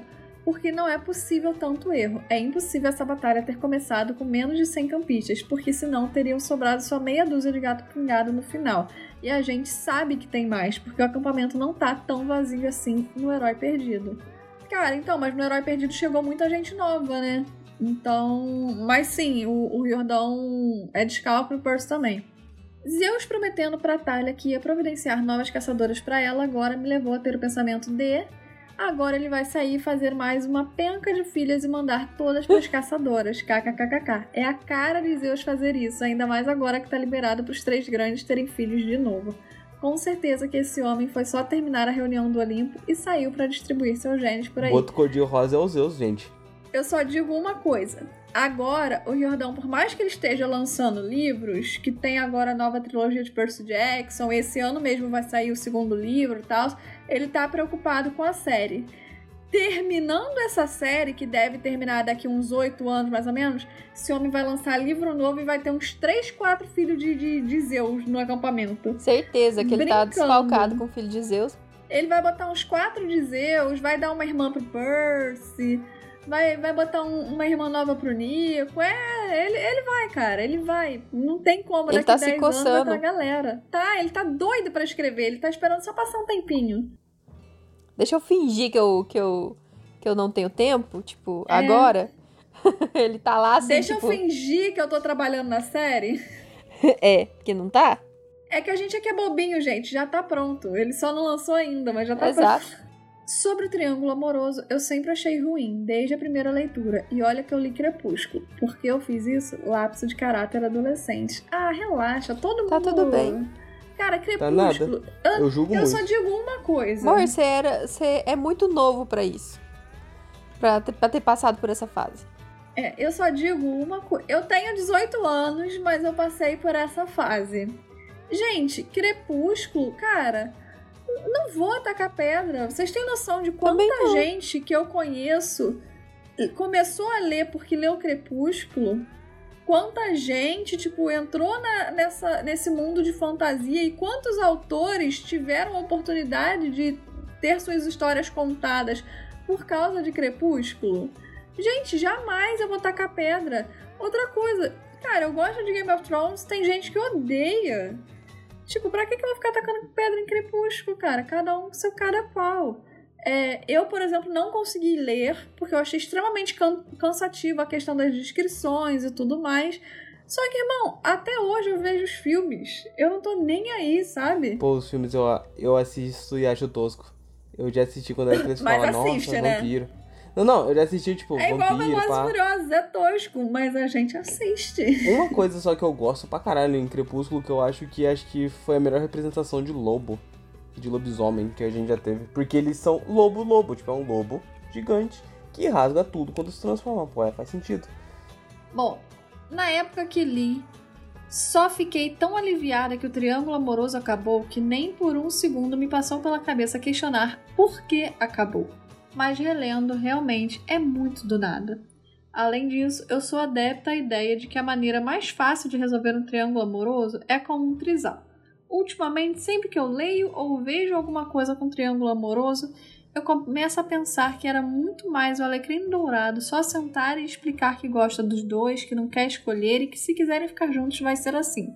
Se aceitar, beleza, se não aceitar, vida que segue. Não tenho mais paciência para isso. Mas aí eu fiquei com um questionamento, quero deixar um questionamento pra Carol. Carol, se você tiver Spotify e puder responder no, no, no comentário, tu era Team Jacob ou Team Edward? Porque eu era, eu era time time Edward, que era pra deixar o Jacob pra mim. Nossa senhora. Ai, eu sempre fui time Edward. Não, eu vou Ai, eu levantar uma achava ele tão dúvida. gostoso, gente. com Ai, certeza- que homem, meu. Deus. Mas tem uma coisa, quando você tava lendo, a sua- quando falou trisal, aí falou assim, é só o alecrim dourado, só sentar. Eu falei, vixe. Aí eu não sabia o que ia vir depois. Senta nos dois, minha filha, tá tudo bem. Pegando aquilo que ela falou, questão de trisal e tudo, cara, eu acho que tá muito vicia viciante certos tipos de escrita e tanto em qualquer mídia, seja Uhum. teatro, seja é, é, televisão, cinema, é, como é que fala? Não é leitura, é tipo enfim, escrita, enfim, literatura, lembrei, literatura. Eu acho que tem certos tipos de plots, por exemplo, que eu não consigo mais ler. E o do tri- triângulo amoroso, eu acho que tá sendo um deles. Eu acho que Desgastou. chega, sabe? É, cara, Não precisa. 200 anos já, 200 anos. Tipo, Shakespeare já escrevia sobre Todo dia isso. isso. Tipo, é, é. Então, assim, eu acho interessante você trazer releituras, por exemplo, olha a história de. A própria Carol tava falando de Aquiles com Patroclo. Tipo, a gente já teve em Percy Jackson uma releitura dessa história. Tem filmes. Diversas histórias que tem releitura dessas primeiras histórias, mas no geral, é, eu acho que o disco tá muito arranhado de uns 20 anos pra cá, a da galera fazendo a mesma coisa. Eu não aguento mais Romeu e Julieta. Tipo, Amor Proibido. Eu não aguento mais Triângulo Amoroso. Eu não aguento mais plot de traição. Plot de, de, de gravidez indesejada. Plot de. Cara, eu não aguento mais. Eu fico tipo, gente, inventa um negócio diferente. Chega, chega, chega, chega. E eu acho que eu percebi que isso tá se tornando cada vez mais comum entre espectadores, é, é, leitores e, enfim, whatever, porque tá demais, tá demais, tá demais, tá demais. Então, assim, quando você sai disso, você acaba gostando muito mais de um livro. Enquanto que quando você pega um outro livro que até tá interessante, chega no momento tipo, que tem esses, essas coisas mais cansativas, Uhum. Cara, eu tô perdendo tesão em ler e eu tô vendo muita gente com esse pensamento parecido com o meu. Então eu acho que a Carol, por exemplo, nessa questão do triângulo amoroso, ela tá se encaminhando pra isso. Mas eu acho que é uma questão que a. A mídia, no geral, tem que, tem que mudar, tem que abrir os olhos pra isso quanto antes e fazer coisa nova, porque senão, tipo, a galera vai largar, sabe? Ah, bom, continuando aqui. Sobre a relação do Hermes e do Luke, eu super concordo com vocês de que o Luke não sentia nada pelo Hermes no final. Acho que o Jordan só não teve coragem de dizer isso, de abordar essa temática dos laços familiares rompidos. Na primeira vez que eu li, concordei com o Percy, mas era muito nova e ainda com essa ilusão de que a família biológica importa acima de tudo. Mas hoje eu já tenho uma visão bem diferente e acho importante mostrar, principalmente para crianças maiores e adolescentes, que a família também pode ser uma merda e que tu não precisa aceitar ou deixar que te magoem e te machuquem só porque é, entre aspas, da família. É importante as crianças saberem que no fim das contas, família é aquela que você escolhe, sendo de sangue ou não, ou ainda quando a relação sanguínea não bate com a relação afetiva. Exemplo, meu tio que regula de idade comigo, que cresceu comigo, com quem eu tenho uma relação de irmão, ao invés de tia e sobrinha. eu digo o seguinte, as pessoas, graças a Deus, o- graças a Deus hoje, eu vejo que a galera tá sabendo separar muito melhor Uhum. quem é parente e quem é família. Família não precisa ser seu pai, sua mãe, seus irmãos e acabou. Essa galera tudo é parente da mesma forma que um primo de terceiro grau. Agora, é tipo quem a te tia, acolhe... tia é família. Exato, a tio é honrando a família. Eu sou a futura tia tio e meu povo. Vocês que não Exato. sabem. Exato. Mas, mas é isso, tipo, eu, eu sinto que da mesma forma que a Carol percebeu isso, é, tem um povo abrindo os olhos. A- o pessoal tá entendendo mais isso. E eu tenho uma vivência. Pô, muitos amigos é, que fazem parte da comunidade LGBT e tudo. Cara, a galera acaba sendo obrigada a ter essa separação e a perceber isso, porra, desde sempre, né? Então, eu sinto que a comunidade LGBT, por exemplo, tá muito mais entendida disso, de quem é família e quem é parente, e que o resto da galera, por uma questão até de saúde mental que está sendo bastante abordada, e até uma questão de informações no geral que estão chegando muito mais fáceis até a casa das pessoas com internet, com tudo, a galera também tá entendendo que nada tira sua paz, sua saúde, sua tudo, e você não é obrigado a aturar alguém só porque é seu pai ou sua mãe, sendo que essa pessoa tá te fazendo mal. Então, é, é nessa questão, realmente, cara, se o Hermes estava fazendo mal pro Luke, e pro Luke realmente estava, porque deixou ele com a mãe naquele estado, e na cabeça do Luke não fazia nada, e por aí vai.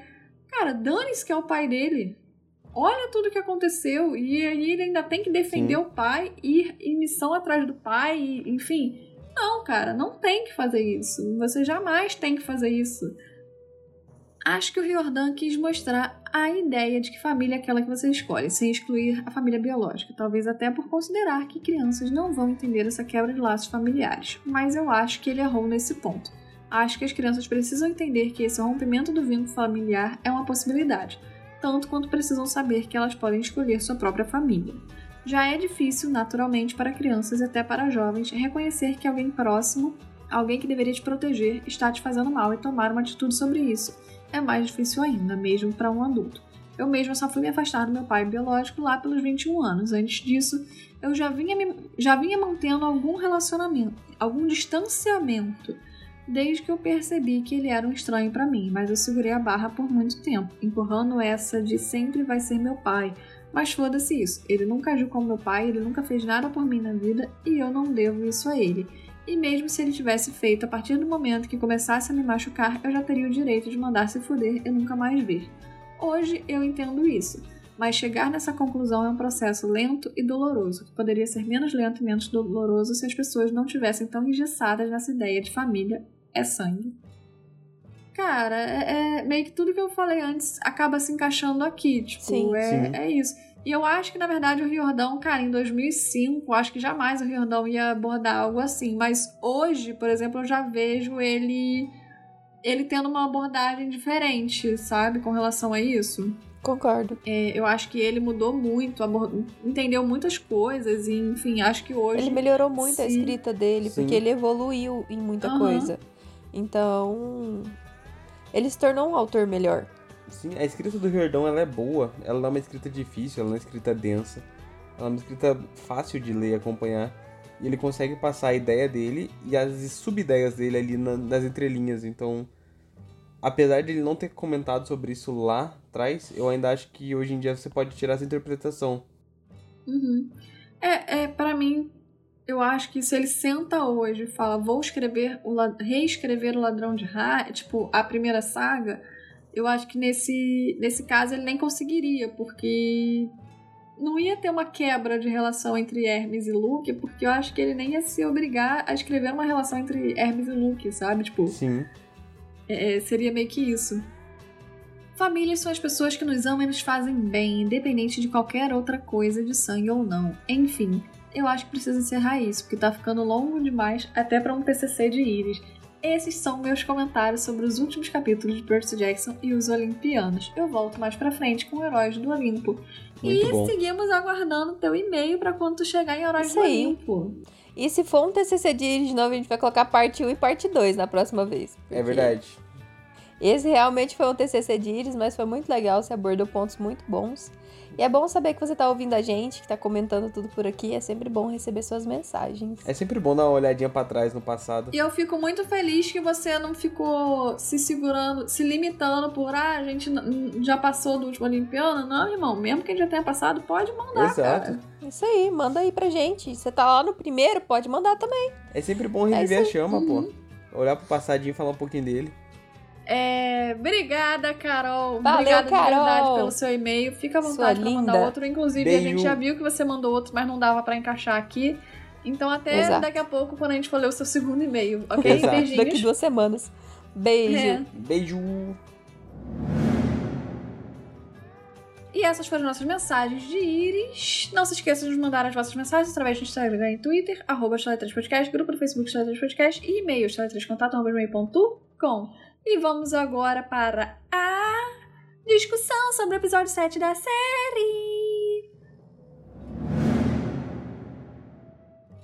Episódio 7. De certa forma, descobrimos a verdade. Tem 42 minutos, mas deve ter uns 37 que é útil. Exato. É. Só digo uma coisa. Esse é um dos capítulos que eu menos lembro o nome do título. Todos os outros eram muito marcantes pra mim. Esse É. passou batidaço. Sim. Então, né? Então, começamos esse episódio lindo, maravilhoso do Neida na loja do Crusta. Com o Percy super sabidão falando: Caralho, tu é o Crusta, é filho de Poseidon, pá. Já sei quem é você. Assassino de viajantes, pau no cu. Você fazia isso, isso e isso na Grécia Antiga. Jogou na cara, assim, é aquele corte seco tramontina, assim, ó, e já conta tudo. Mas é chato pra caralho, porra. Eu fico pensando: tem o Crusta aqui. Podia ter o Caronte, não precisava do Crusta. Ai, o Caronte é tão esse mais legal. cara aí, colocava o Caronte e segue a vida, ninguém Podia manter até o mesmo ator, que, o- que o ator é legal. Mas, porra, podia ser o Caronte, tava nem aí pro, pro Crusto.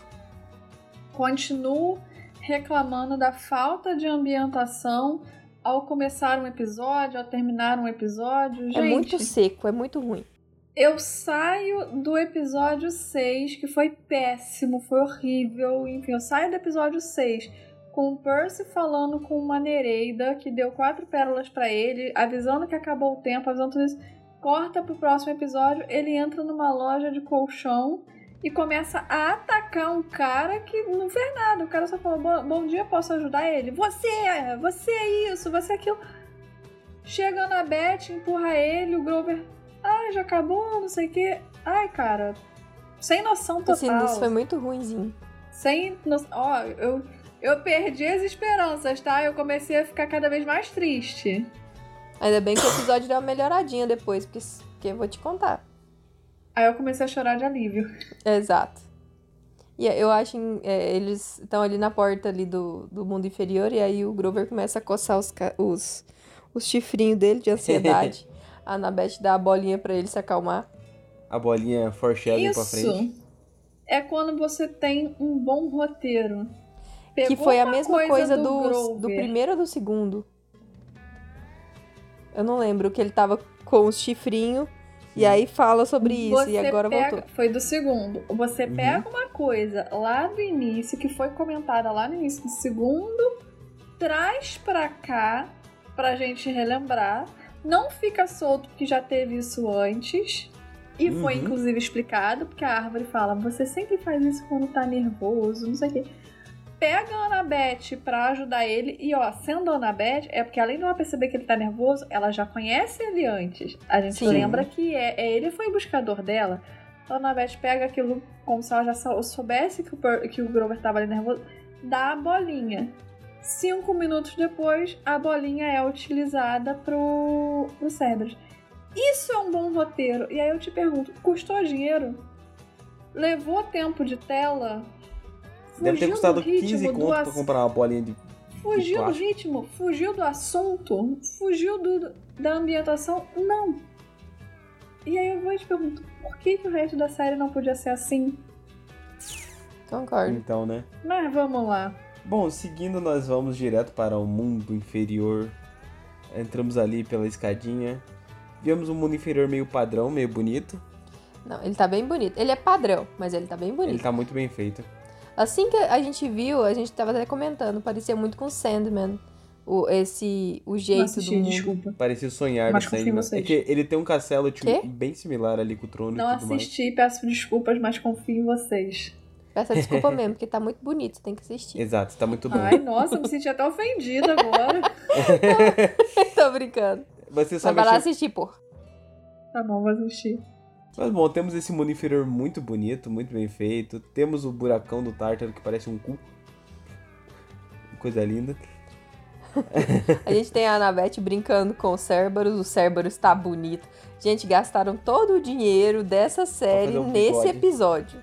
Que eu vou te contar. Compraram um estudante do primeiro ano de cinema pra fazer o roteiro, a direção, tudo da mesma pessoa, mesmo aluno, mas o CGI pegaram a galera top de linha, deram um aumento de salário e falaram: sejam felizes. Mas espera, vocês Só viram? pra fazer esse episódio. Eu não vi o Cerberus não, só vi o fofo. Pareceu muito Cara, fofo mesmo. Mas, mas isso é uma parada que me pega, porque quando eu comparo o Cerberus com o Fofo, porra, você vê muita diferença do, dos cachorrão, tipo, Sim. 20 anos, né, de, de tecnologia.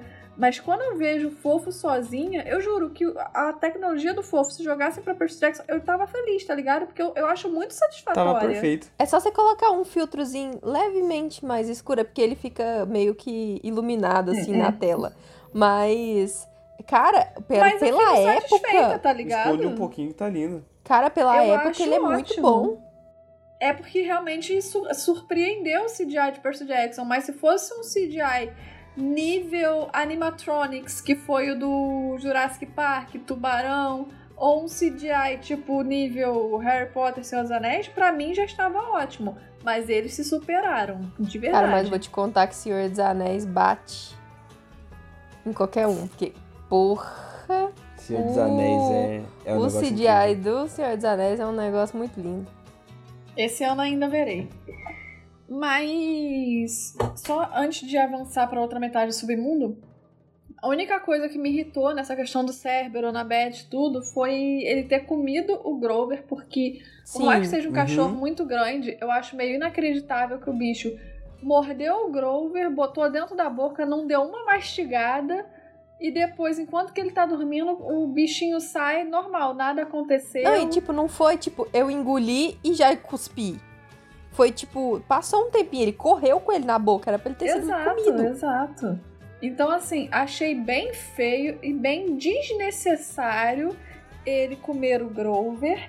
E fica É, só meio. Inclusive, eu acho que isso foi só pro Grover perder a pérola, mas Sim. eu Sim. digo, disse na live, vou comentar na nossa live que quem vai estar na frente das câmeras vai ser a Bi- Vida Zabranin, mas eu vou deixar nos comentários que pra mim foi- fizeram essa palhaçada só pra ser engraçadinho e pro Grover perder a pérola, sendo que não existia a menor necessidade de fazer isso, porque o Grover pode perder a pérola lá na frente quando ele está sendo arrastado no meio da areia. Porque, irmão, se tu deixa cair uma pérola no, no meio daquele arrastado, lá ele.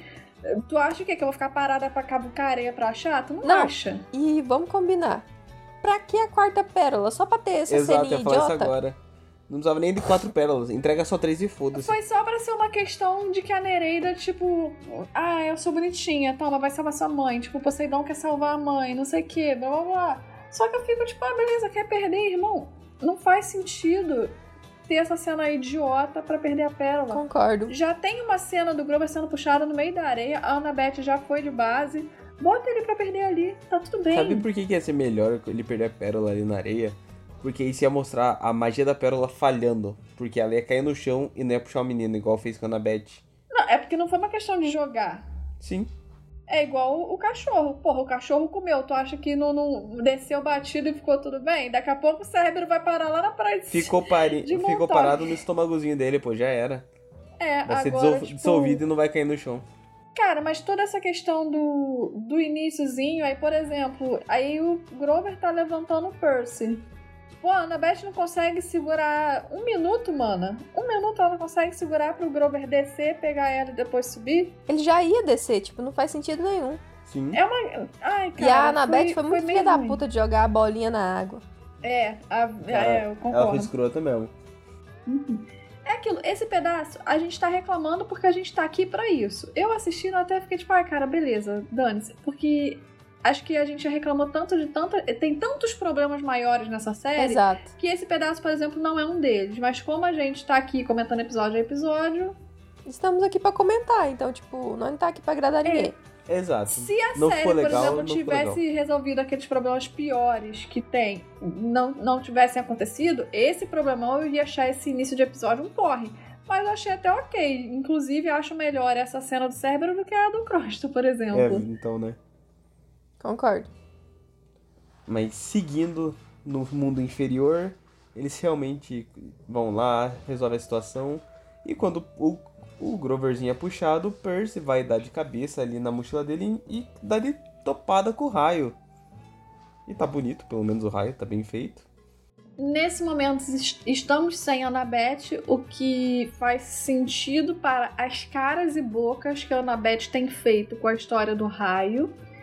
E com a questão do Luke toda hora, eu acredito que a Annabeth fosse fazer a ligação muito rápido. Sim. É, o sapato puxar, o raio aparecer, uma Aí voz falando tiraram ela ali do meio do campo pra não ter esse, É. esse spoiler de quem é o ladrão. Ou pra gente E falar, tipo, também faz caralho, muito a Annabeth sentido foi burra. Pra- porque a série tá querendo fazer ela parecer que ela é a, a ladra. Então Sim. fez todo sentido ela ir. Opa, estamos se aproximando de Hades, eu vou é ralar.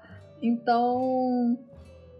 Inclusive tem até o Hades falando, né, que alguém desapareceu e tirou as coisas dele. Então, tipo, Ele, alguém chegou lá no, alguém ficou no Olimpo invisível, invisível e com o meu elmo elmo. e roubou o raio. Com o meu o melhor ele- o meu elmo. Porra, Brabo. roubou com o meu elmo, filha da puta.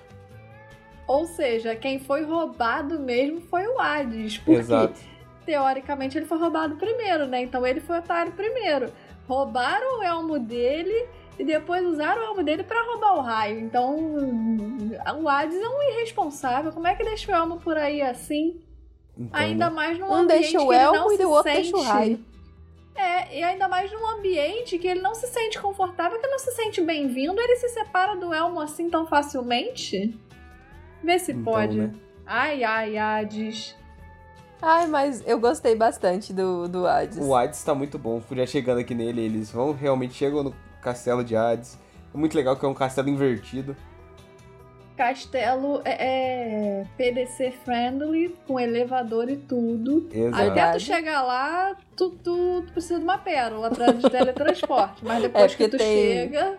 Porque tem vários tipos de terreno. Tem um todo É. cheio de pedra, e depois tem a- um monte de árvore esquisita que é pessoa, É, que é o campo dos de asfódelos, que não faz sentido nenhum. Por que, que não colocaram o campo de trigo? Mas tudo bem. É, Assustador, assustador. Esquisito, sim, não faz sentido. Continua. É Exato. isso. Mas o e assustador é aí legal. depois tem um monte de areia, e aí depois que você chega no castelo. Mas Sim. até quando você chegar no castelo, você pode ser. Aí você chega no Você, castelo. você tá super bem incluído. Exato. O castelo é Exato. lindo, cheio de nuvem, bonitão, lembra até o Inclusão. Olimpo. Nós vemos por aí. Aí tem uma estátua feia lá, que é a coitada Temos da a série. estátua de ouro, que a estátua Uhum. do Percy é bonita, da série parece o Cristiano Ronaldo, estátua de ouro. Nossa, horrível, péssima, péssima, péssima. Mas o Hades é legal, ele tem aquele passivo-agressivo dele, assim, que é meio. Só digo uma coisa, eu achei o Hades completamente boiola e eu amo homem afeminado, então eu amei o Hades. Meu único problema com ele é, gente, pra que aquela sobrancelha espetada? Ah, eu gostei, eu reassisti o pedaço Aquele hoje. cabelo de, de- de- meio descabelado, aquela sobrancelha espetada, eu olhei aquilo e falei, gente, isso ficou ridículo. Que, que, que porra de caracterização É é, porque essa? eu fico imaginando muito ele, tipo, porra, eu perdi meu, meu elmo. Aí ele tá lá super preocupado. Aí ele, ele pe- pe- para de prestar atenção em tudo, né? Ele foi Uhum. tirar um cochilo, porque ele é muito mona. Aí foi tirar o cochilo da tarde pra manter a, a beleza. Aí chegou aqueles Uhum. moleque no meio da tarde, assim, ele só colocou um roupão e Aí ele saiu lá. colocou um roupão, pegou um rímel transparente, deu um up na sobrancelha e desceu. Você já viu aquelas, é, aquelas modelos que elas fazem assim com a sobrancelha? Então é a moda. Aham. Então, Ah, entendi. Hades fez primeiro, né? As modelos É, copiaram. ele é a tendência. e tem um negócio Entendi. bom dele, que a gente consegue ver claramente que ele é egoísta. Assim, ele não é tão pau no cu quanto ele é no livro, mas tipo, ele chega, pô, Caguei pro raio. Tô nem aí, essa porra é do meu irmão, essa pica é dele. Eu só quero o meu elmo. É meu. Se tu trazer de volta como tu ia trazer, tu tá tua mãe de volta. Irmão. Percy- tua mãe de volta. E o Percy tá tipo, caralho, irmão. Que elmo? Que porra que você tá falando, viado? Como que tu não roubou o raio? E aí depois o Percy vai e tem uma revelação. O cérebro do Percy faz o download. E já que eles estão ali nas nuvens, né? A nuvem joga a ideia pra ele, ele tem um super. Caralho, o Cronos tá, tá, tá, tá, tá, tá, tá, tá. Vira o Sheila Buff falando rapidinho. Do nada ele descobre que é o Cronos. Como essa série tá mostrando que esses meninos é muito ligeiro na, na mitologia, então, né?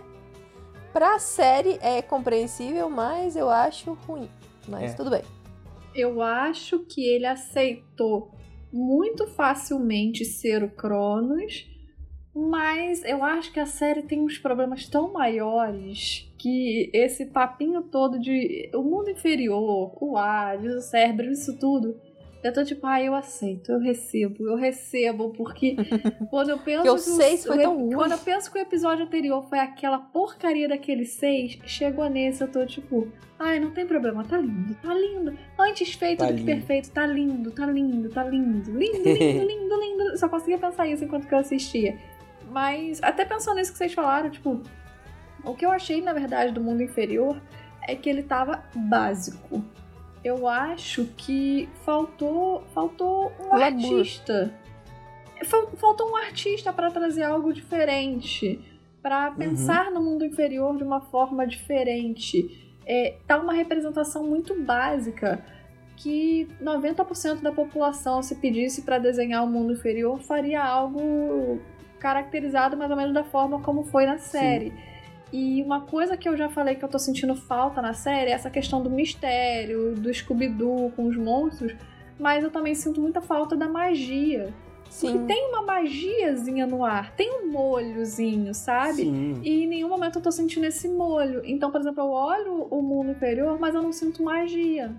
De verdade, assim, eu não sinto esse molho.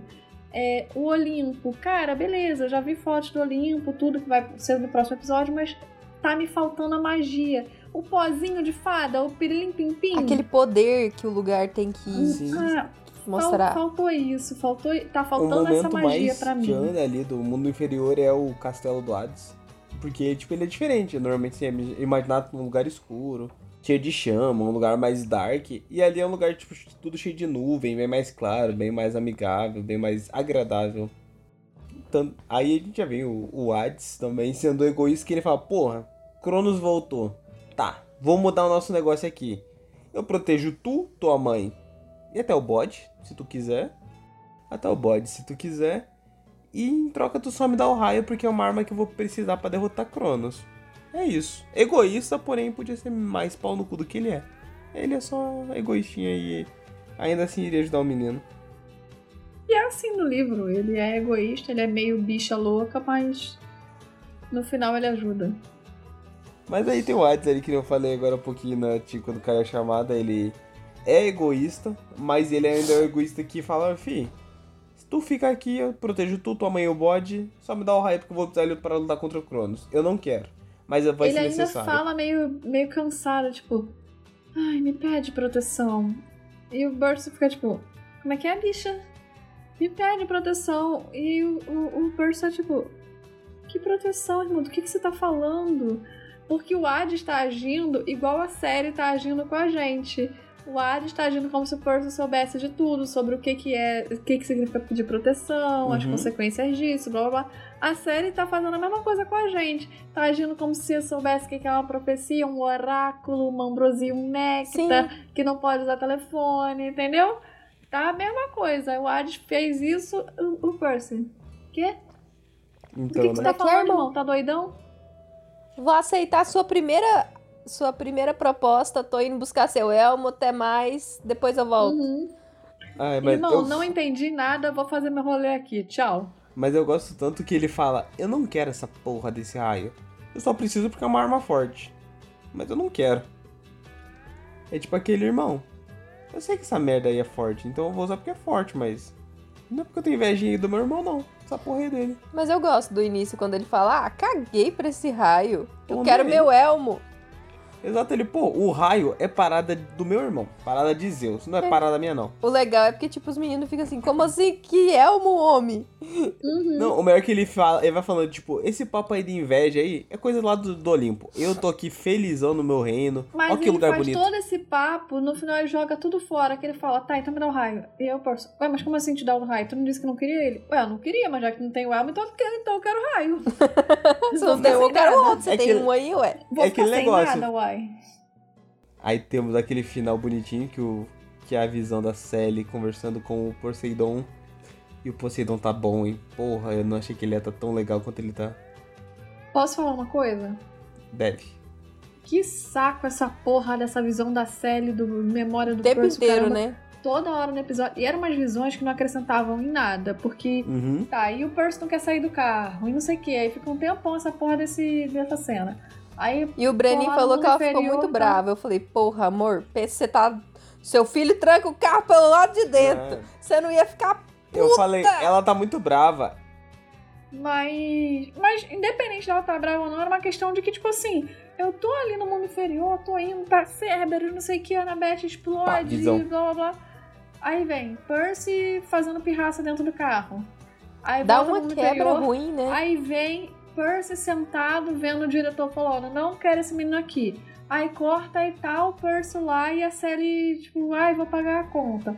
Aí corta pra no final de tudo ela ter o papo com Poseidon. Cara, eu fico pensando o seguinte, irmão, pega, faz tudo isso, tipo, o Percy sai, começa com o Percy no carro, aquela briga, tudo bota ele pra entrar e brigar, tipo, brigar com a mãe, não ser aceito na escola tal.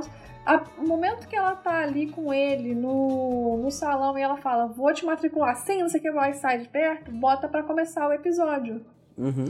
Já Vai resume. todo o episódio.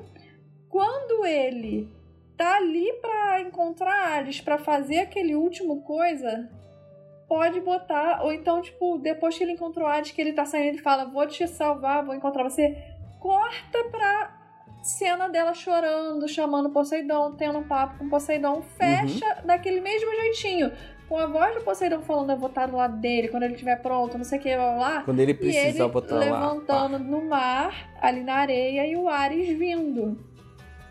Porra, muito melhor do que toda hora ter essa quebra, porque o flashback, até o momento que o Poseidon aparece, ele não serve pra porcaria nenhuma. Tu só me tira do, do episódio. É um flashback legal, porque você tem um background pra entender o que que o Percy passou, o que que a Sally passou. É legal, só que a forma com que foi introduzido é uma quebra muito ruim. Sim. Sim. Perde todo o ritmo da, que tá tendo no episódio pra E ter nos o apresenta flashback. bem Poseidon, por exemplo. É uma boa apresentação dele, uma boa primeira visão. Sim, Principalmente que- porque a gente sabe que vai acontecer no próximo, Sim, né? Dele estar e sabe que ele tá ali em alguns momentos, vendo por eles e tal. Tipo, que ele não tava simplesmente, tipo, caguei pra esse menino Não, e essa mulher. No não, eu falei pra Visas, na série, a gente tem a impressão que o Poseidon realmente não pode estar com eles. Ele quer estar ali com eles, mas ele não pode. No livro, tem a impressão que ele quer um pouquinho, mas ele fala, pô, vai dar muito trabalho, eu não quero, foda-se, então deixa quieto. Na série tá tipo, pô, eu tô ali, aí o trovão rebomba ali, ele, putz, eu não posso que vai dar ruim. Então, tipo, eu fico com a impressão que o Poseidon é mais legal até no- na série ali, essa apresentaçãozinha dele, do que no livro. Porque no livro parece que ele chega quando quer e vai quando quer. É porque você traz uma profundidade pro Poseidon que você não Sim. tem no livro. Sim, tipo, que você vê o pesar dele, ele, tipo, pô, eu quero muito falar com ele, eu quero que ele conheça minha voz, que me conheça, mas eu não posso, ele não tá pronto, E eu não até posso uma fazer isso com coisa ele. que a gente falou na, na, na live, é, cara, eu não gosto muito da atriz que faz a Sally. Eu acho que eu não teria escolhido ela como Sally. Ah, ela tá fazendo um trabalho ruim? Cara, não tá fazendo um trabalho ruim, mas eu também não tô gostando do trabalho que ela tá fazendo, saca? Mas, irmão, eu tenho que dar o braço a torcer e eu preciso admitir. Ela e o ator que faz o Poseidon, eles nem se olham. Mas, porra, eu senti a química, sabe? Sim. Eu, eu, eu me arrepiei. Eu falei, porra, ela pode estar ruim como Sally. Mas que tesão que ela tá com o Poseidon do lado dela, cara. Tá, tá muito bom. Mas, independente de qualquer coisa, não, não gosto muito dela como Sally. Então, acho que até o mini Walkerzinho lá e ela juntos, tipo, ela acaba me tirando também um pouco. Tipo, a série tá diferente dos livros, então é, é difícil se adaptar, mas eu não tô achando que ela tá fazendo um trabalho legal. Ainda pega e bota isso no meio do episódio, eu acho que perde muito ritmo, que tem sido o maior problema dessa série, né? O ritmo. Mas é isso, acho que é, é o que a gente vem sempre criticando e é o que muita gente vem criticando. O problema da série é, é algo voltado para os bastidores. É a, é a equipe de produção. Não de produção a produção, não. Tipo, a equipe que, que fez a. Enfim, tipo, a equipe de som, a equipe de. De, de imagem, a equipe de produção, de roteiro, de direção, tipo, tá, tá ruim. Inclusive, eu descobri que a moça que fez o episódio 6, ela foi a mesma que dirigiu o episódio 4.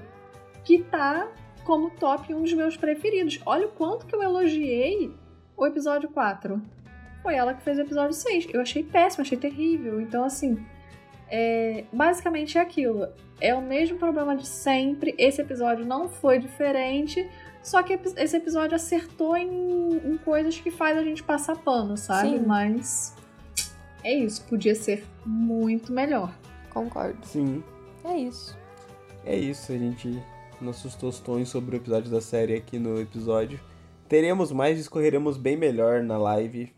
Poderemos falar mais, falar exclusivamente da série, então vão lá ver a nossa live, gente, vai ser Que já linda. aconteceu. Exato, mas Acho vai que vai acontecer tá mais uma gravada. agora. Vai, deixar, vai ficar gravada lá no nosso YouTube, então vai lá ouvir. E esse domingo, live sobre o episódio finale, o, o último episódio, o episódio 8 do, do, de Percy Jackson, então corre lá pra ouvir com a gente. Vê a live, ouvir não, vê. Na live vocês podem ver também, vai estar lá a nossa Exato. carinha. Nossa, Vocês vão poder comentar ao bonita. vivo com a gente. Sinopse! Léo encontra Festus pousado nos toaletes da fábrica. Começa a consertar o dragão quando ele bate um papo com um misterioso pedaço do chão. Ele escuta Jason e Piper com problemas e com seu martelo martelão ele vai correndo ajudar os guri.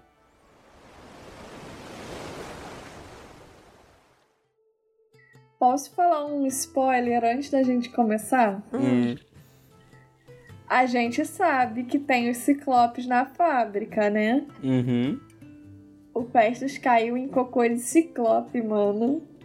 Mas não- eu acho que eles não cagam naqueles lugares lá, não, porque eles não cabem na, Não, na, nos... Fala que, fala nos que não tá usado há muito tempo, que tá interditado. Só que tá Ah, cheio de coisa minha- fedida ali. Brenin, na minha cabeça, aquele menino que virou rango com a camiseta roxa, os restos dele tava tudo ali naquele banheiro que o Pestos caiu. O na cocô minha saiu roxo. cabeça, caiu no cocôzão dos ciclopes. Então ele encontra o Festus, o belo e maravilhoso dragão dele, completamente intacto, só que em cima de um monte de banheiros químicos que estavam ali na fábrica. Então, aparentemente eles não são usados há muito tempo, mas segundo a teoria da Ti, pode ser que os, os ciclopes usassem eles como eles, via, eles são utilizados como banheiro. Eu acho que eles são tão pau no cu que eles Quem cagam no chão. concorda comigo, solta aí no Spotify. Concorda, concordo com a Chewie. E no momento em que o dragão caiu, então explodiu, então acabou queimando boa parte daquela nojeira, mas em suma, o, o dragão tá só o líquido químico com bosta e todo tipo de coisa esquisita. Então deve estar, ó, cheirosíssimo. Percy ia gostar, porque líquido é azul do, de banheiro químico. Ai, que nojo. Quando Não tá é. limpinho, é. Não é nem um pinho-sol. E o Léo, então, ali, conforme ele se aproxima do Festus, ele começa a ficar irritado. Porque aparentemente ele tá em perfeito estado, assim. Ele tá com os probleminha dele que já veio de fábrica, né? Que ele pegou. Mas, fora isso, ele não, não tem problema nenhum. Parece que ele simplesmente caiu do céu sem motivo aparente. A gente sabe por que, que foi, né? Mas o Léo não sabe. E ele até vai murmurando, falando que não foi culpa dele o, o Festus ter parado de funcionar. Mas. É porque ele, de maluco, de maluco, achou que o Jason jogou a culpa nele do nada. É. O Jason não falou nada e ele acha que o Jason tá culpando ele. Sim. E né, nessa hora, então, ele olha o painel de controle do Festus. Então, cortaram aqui o meu minha parte, aí na próxima vez vocês ficam sabendo. Cortaram o teu parágrafo. Posso falar uma coisa antes da gente ir pra parte séria da discussão? É que essa Hum. parte eu ainda não tem nada pra discutir, porque Eu a- também não. tem É, nada. nada acontece. É. Eu, eu gosto dessa parte que eu acho que o Mas- Ciclope caga no chão. Ele é muito mal, mal educado pra cagar no banheirinho bonitinho. Caga no, na caixa de areia, né? No não, ele caga no banheiro, no chão do banheiro, É. igual os gatos. Caga no chão no Será que banheiro. se, por exemplo, eles fizerem uma urna de. De bosta. Não, fizerem uma urna feita de bronze celestial, ele cagar dentro, o cocô dele vira pó, Eu que é parte não. dele. Eu acho que não funciona Acho que não, porque forma. vira um, Não uma sei, substância externa, amor. Né? Não sei, mas veio dele. É cocô. Vamos ver na série como é que o gigante. Tyson faz cocô na segunda temporada. Teremos a nossa dúvida respondida. É Com isso. certeza a série vai mostrar o Tyson cagando. Claro. Uma, uma coisa que. Uma coisa assim, tipo, saindo antes de ir pra parte séria. O TikTok, ele te leva pra submundos do qual você nunca imaginou estar. E às vezes eu tô scrollando o TikTok e vem de tudo pra mim. Inclusive um rapaz que limpa fossas, outro que limpa banheiros químicos. Sabe aquele cara que fica limpando o quintal dos outros? Que fica com a mangueirinha de pressão? Tá? Então, é isso. Só que com fossa sanitária, com banheiro químico, com várias coisas. E Do eu nada. gosto um- muito de um que ele faz um. "Hum, smells like money. Porque quando ela tá. Porque quando ela tá, tipo, muito na merda, assim, muito Ele vai ganhar mais lotada, dinheiro, né? a merda ali, tipo, dura já e tal. Aí ele fala isso, porque ele fica tipo, hum, vou ter que fazer isso, isso, isso. Aí ele sempre faz isso nas edições dele, que ele tá dublando. E, cara, eu sempre morro de rir, porque eu falo, mano, é que isso é cocô de gente, sabe? Que nojo, porra! Mas ele tá tipo, isso, isso, quanto mais cocô, melhor. É mais dinheiro. As engrenagens no painel de controle no crânio do dragão foi tudo congelado. A Elsa foi lá e fez assim, ó. Let it go. Mas era muito estranho, porque o painel congelado foi justamente. Ih! Porque o painel foi congelado justamente em um lugar que deveria estar quente demais para haver gelo. E isso fez com que uma sobrecarga acontecesse, queimando o disco de controle de Festus. Léo pensou que Festus era antigo, mas não fazia sentido o que aconteceu. Pelo menos não para Léo. E, infelizmente, o disco era a única peça que Léo não iria conseguir substituir. Trechinho do livro Ele imaginou a voz da mãe. A maioria dos problemas parece pior do que realmente é, meu amor.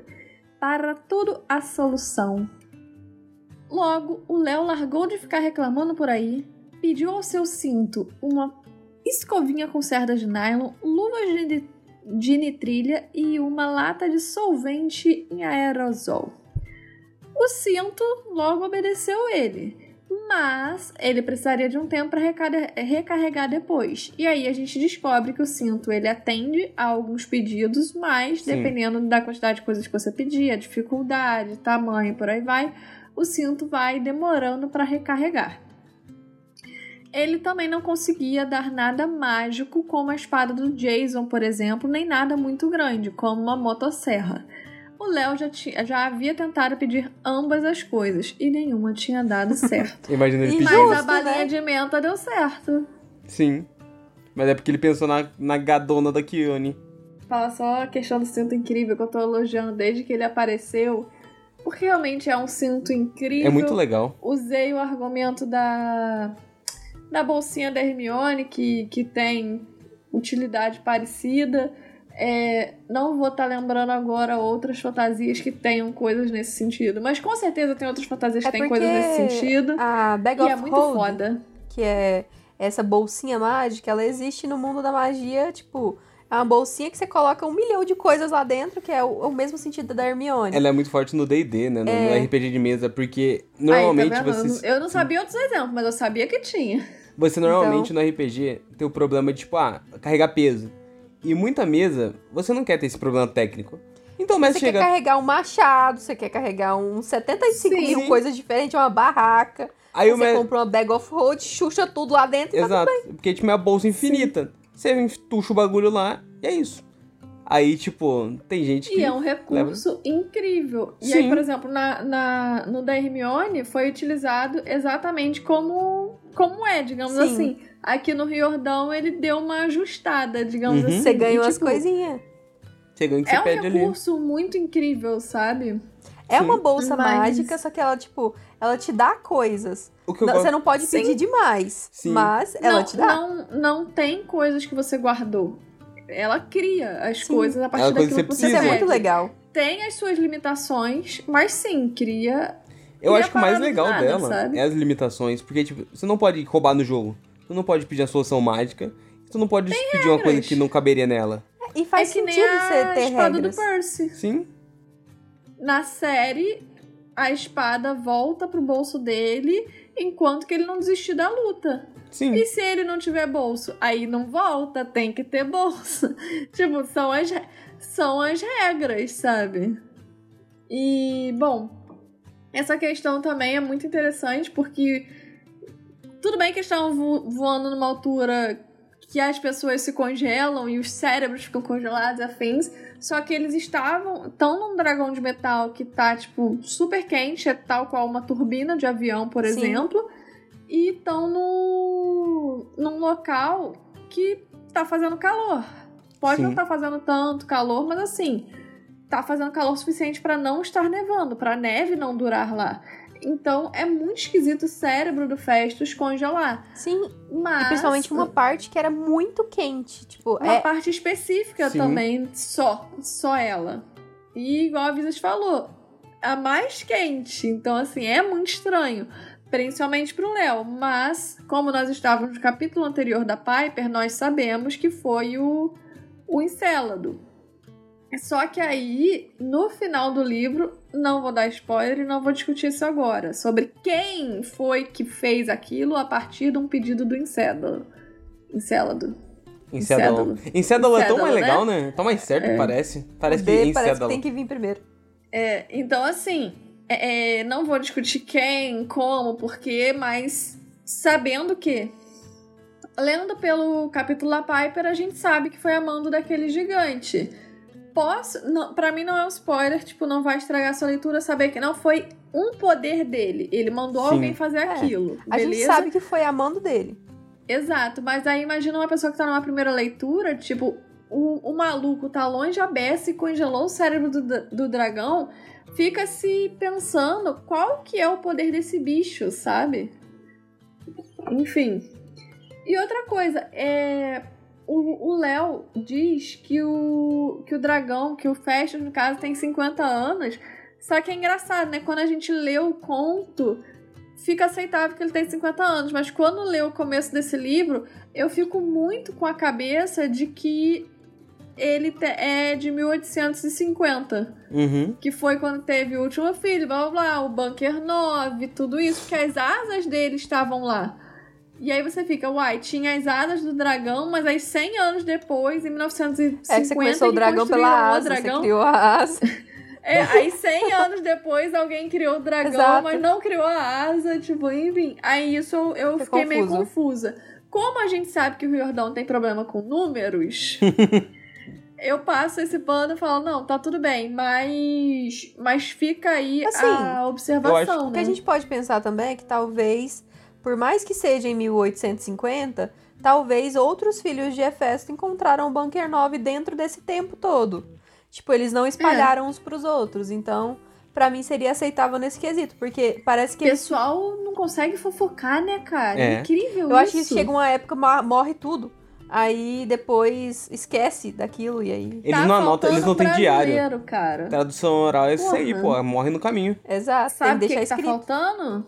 Vizinha fofoqueira. Exato. Então, eu acho que pode ser essa questão, porque às vezes diminuiu a quantidade de filhos de Hefesto e aquele segredo acabou se perdendo. Então, acho que pode ser mais nesse quesito. Eu tenho uma outra visão também. Eu sinto que o dragão, o, ele já foi meio que montado antes por um filho de Hefesto. O, o Beckendorf remontou o dragão que tava separadinho e ele fez as asas. Eu acho que o dragão, tipo, no projeto ele já tinha, tipo, corpo, só não tinha asa. Aí ele montou as asas, só que teve guerra, ele não conseguiu finalizar e morreu no, no Andrômeda antes de terminar Você o dragão. acha que ele chegou a entrar no bunker? Eu acho que sim. Eu acho que o Eu Beckendorf... acho que. Existe essa teoria de que o.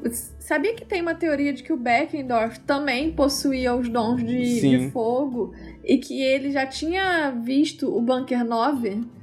Tipo, tem uma teoria no fandom sobre isso. Porque o Beckendorf, antes do dragão ficar maluco, ele já tinha conseguido consertar. Sim, ele já tinha. Cont... Ah, o dragão obedecia ao Beckendorf. Também. Só que, pô, ele passou um maior tempão com o dragão. Como que ele não se queimou, sabe? Uhum. Aí a galera tem essa teoria de que ele era como o Léo e já sabia sobre o Bunker e, 9 e, uma e coisa, tal, só que eu não queria contar pros outros. Eu entendo que o Léo, ele consegue abrir daquela forma, mas eu fico meio que... Às vezes me dá a impressão de que aquilo é acionado por um filho de Hefesto e não necessariamente por um filho de Hefesto que acho. tenha poder Sim. de fogo. Então, Também tipo, acho. A, aquilo ali, tipo, não é o poder de fogo dele abrindo a porta. É, é tipo o sangue do Hefesto, tá Exato. Tá a presença do, do, então, Hefesto ali, né, da Forja. É, então, tipo, mesmo que ele não tivesse poder de fogo, então eu acho que outros filhos de Hefesto acharam o bunker dentro daquele tempo todo. Porque se parar pra pensar, as asas do dragão, o Léo até comenta que é muito mais nova, aparenta ser mais nova que o dragão. Então eu acho que é algo que o Beckendorf usaria pra guerra. Tipo, ele, pô, vou usar contra Mas outra coisa, lá também tinha, tipo, o planejamento do. Do Argo. Do. Segundo. Do navio, que se chama Argo II, que tava escrito no nome do planejamento que o Léo viu alguns episódios sim, atrás. Sim. E. E é isso. Deixa no ar. E é isso, não posso Deixa falar mais. Segue aí, amor. Então o Léo, com o disco queimado, ele começa a limpar o disco de controle do Festas.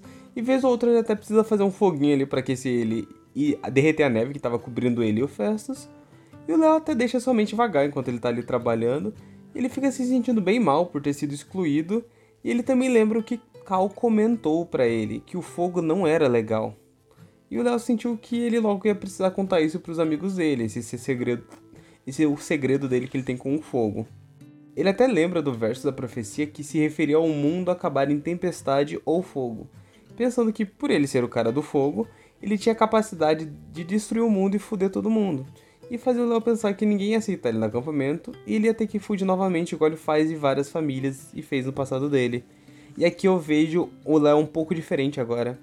Dá pra ver que ele tem um complexo de inferioridade gigante. Sim. Dá pra ver que ele é, é mais chatinho, porque parece que ele sente que ninguém queria ele, nem a mãe dele. Tipo, a mãe dele queria ele, ele matou ela. E por isso ele tem que fugir de todo mundo. Porque todo mundo vai achar que ele é um monstro.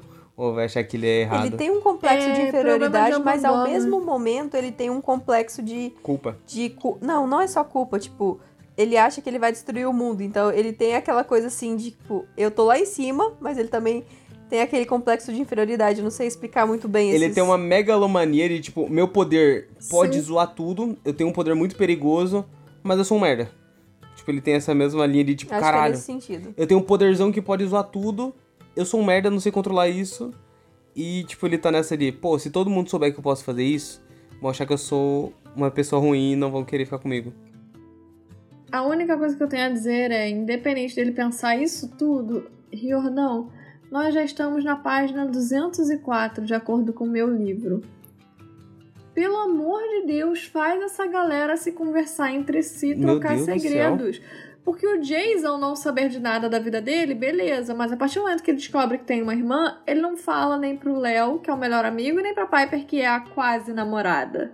A partir do momento, a Piper, beleza, ela não pode contar as coisas pro, pro, por causa do pai e tal, mas aí o Léo, por exemplo, ele descobre as tretas e ele não fala nada, tal qual esse poderzinho de fogo. Aí fica tipo, todo mundo escondendo uma coisa do Sim. outro, aí fica essa coisa chata. O mal do Riordão é, é querer esconder tudo sei, pra fazer plot twist. Sei. O problema é que eu já sei, e eu já sei há muito tempo. Sim.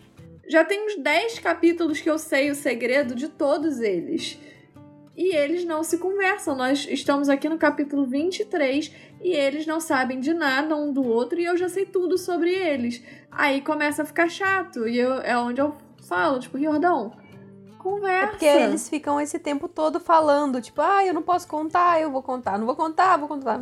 Aí vai ficando chato, é. vai ficando Sim, Vai ficando, tipo, ah, eu quero criar Por um exemplo, mistério. Mas eu não sei criar um mistério. O Jay não falou pra Piper que ele tem uma irmã, só que o Léo não sabe ainda. Então, por exemplo, não é uma parada que tá ali. O Léo, eu já sei que o Léo tem foguinho, mas ele não fala para nenhum dos outros dois.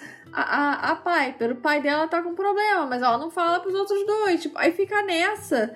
E aí, quando eu tô no capítulo deles, eu já sei. E os outros não. E aí fica escondendo. E eu fico, ai, tá chato. Tá começando a ficar chato. Então tem várias coisas que o Riordão, tipo. O que a gente tava falando no início dessa temporada era que ele tá dando respostas e fazendo mais perguntas. Isso tava interessantíssimo. Só que agora que chegou no meio, ele simplesmente parou de nos dar qualquer coisa e começou a, a enrolar. É que tá Aí formando essa uma barriga aqui, ficou né? Ele tá enchendo linguiça É. só.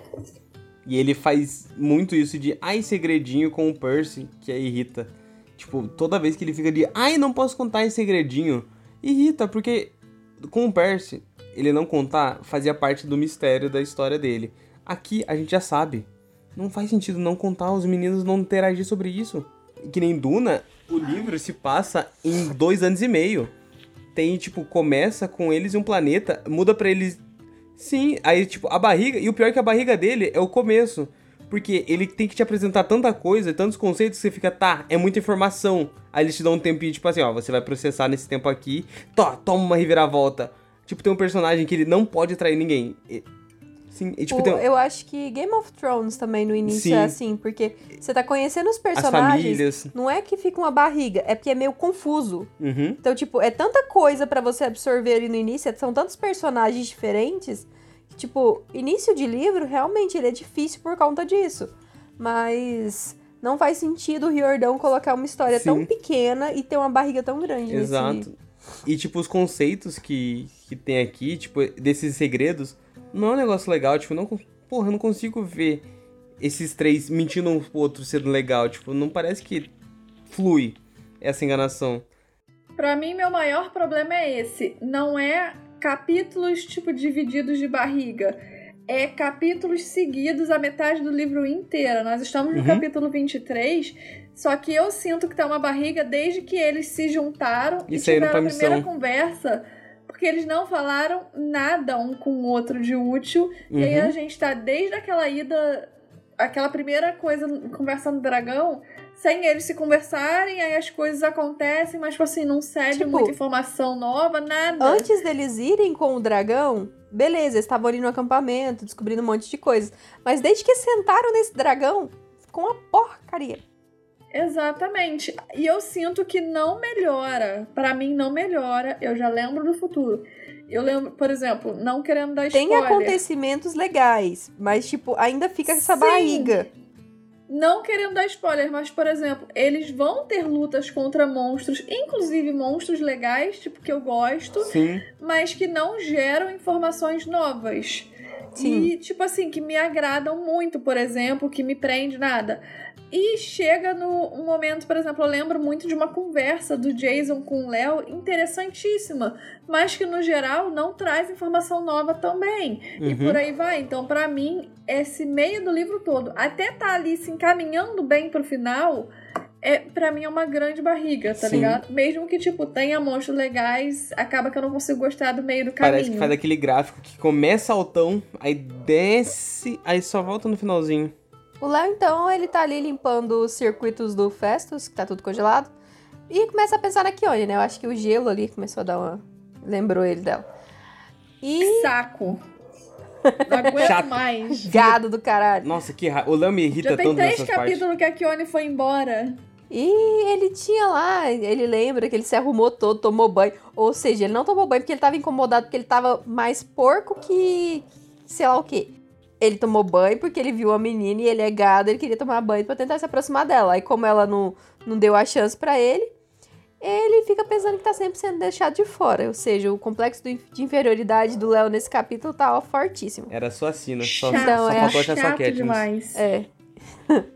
e ele até ficou feliz quando ele descobriu que o tempo que ele passou com o Jason tinha sido falso, né? Que era uma ilusão lá na, na Escola da Vida Selvagem.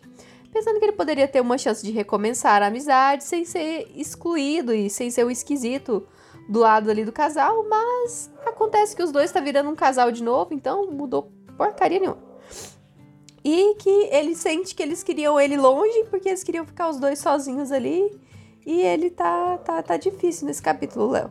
E ele então acaba fechando o pensamento ali com que a Kione só tinha dispensado ele mais rápido que as outras, ou seja, tipo, eu falei, ela só olhou para ele assim com aquele disgusting. E é isso. Esse foi o mais rápido de todos. Aqui o complexo de inferioridade lá dá vontade de dar um tapa nele, porque, irmão, foi tu que falou que ia sair. Ninguém te falou vaza. Porra, todo mundo tava sentindo a vibe filme de terror, tá? Tipo, gente, eu tô machucado, fica aqui juntinho. Ele, vou consertar o dragão, vocês ficam aí. Ai, cara. Não, tá ficando até repetitivo. A gente, todo episódio, tem que falar: Meu Deus, que coisa chata esse negócio do Léo. Só sabe falar de mulher e o quanto que ele é. Tipo, só sabe falar de mulher e se auto-menosprezar. Sim. Só.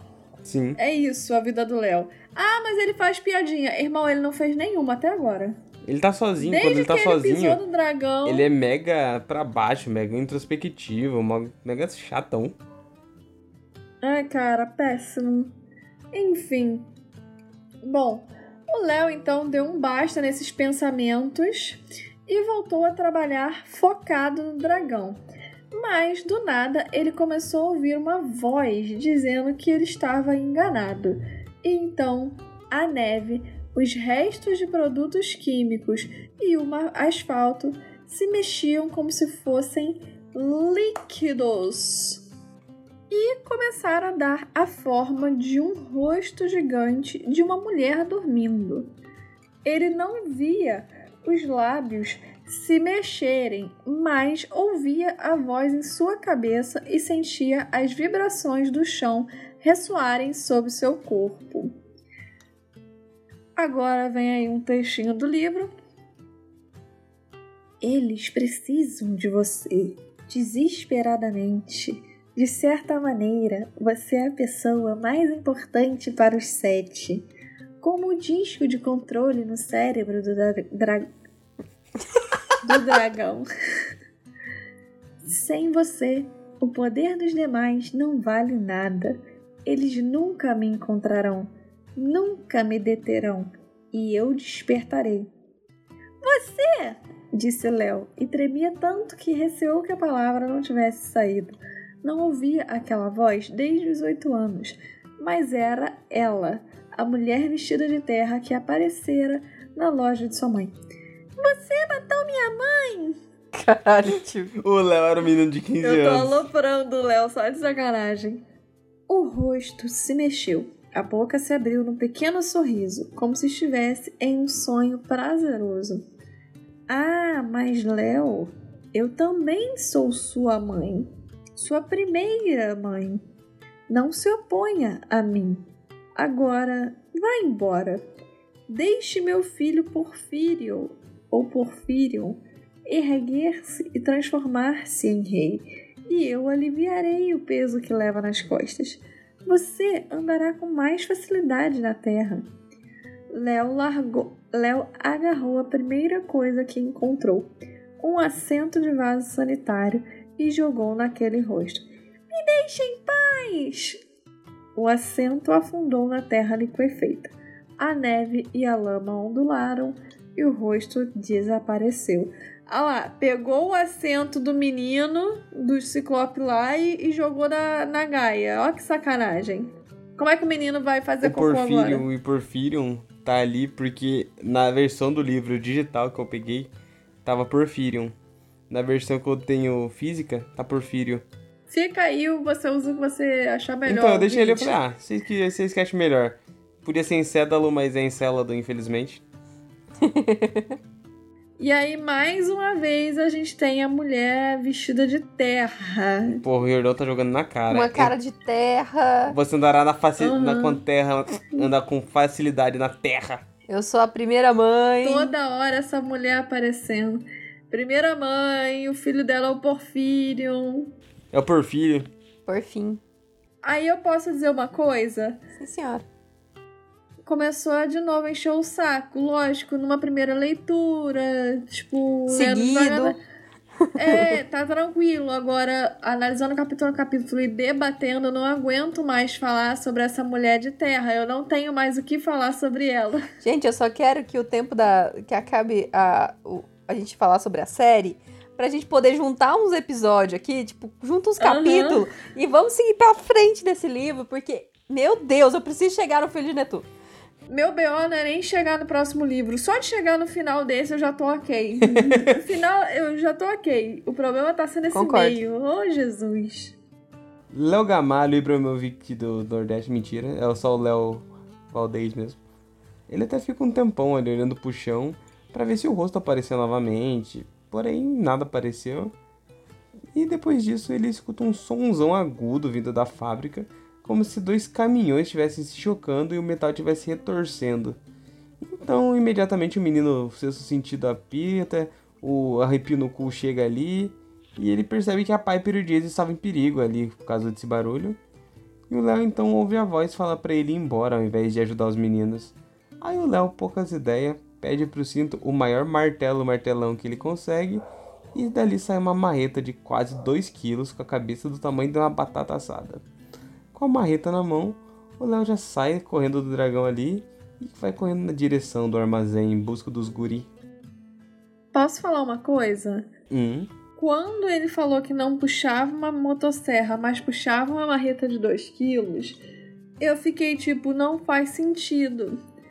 Mas aí eu parei e pensei, pô, mas quando eu seguro 2 quilos na academia, não que eu faça academia, mas teve uma vez que eu segurei um peso de 2 quilos.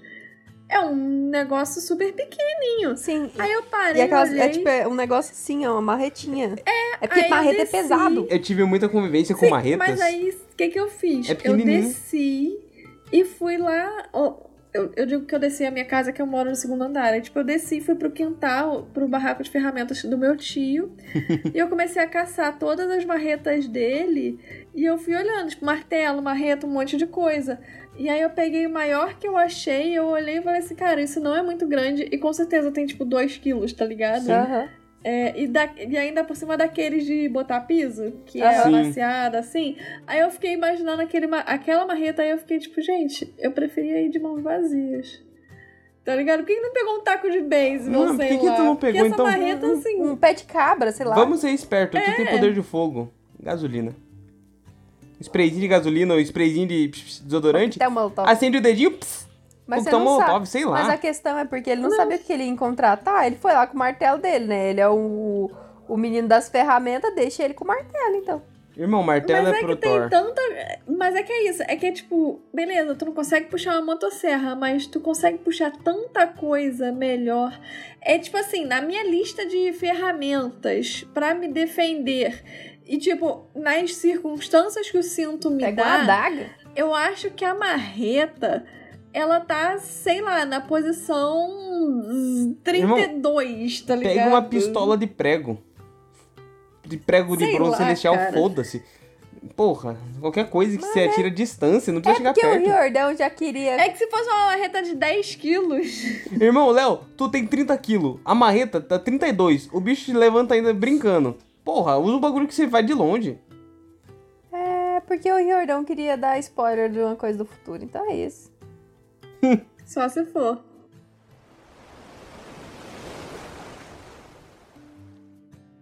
Bom, gente, esse foi os nossos tostões sobre esse grande capítulo.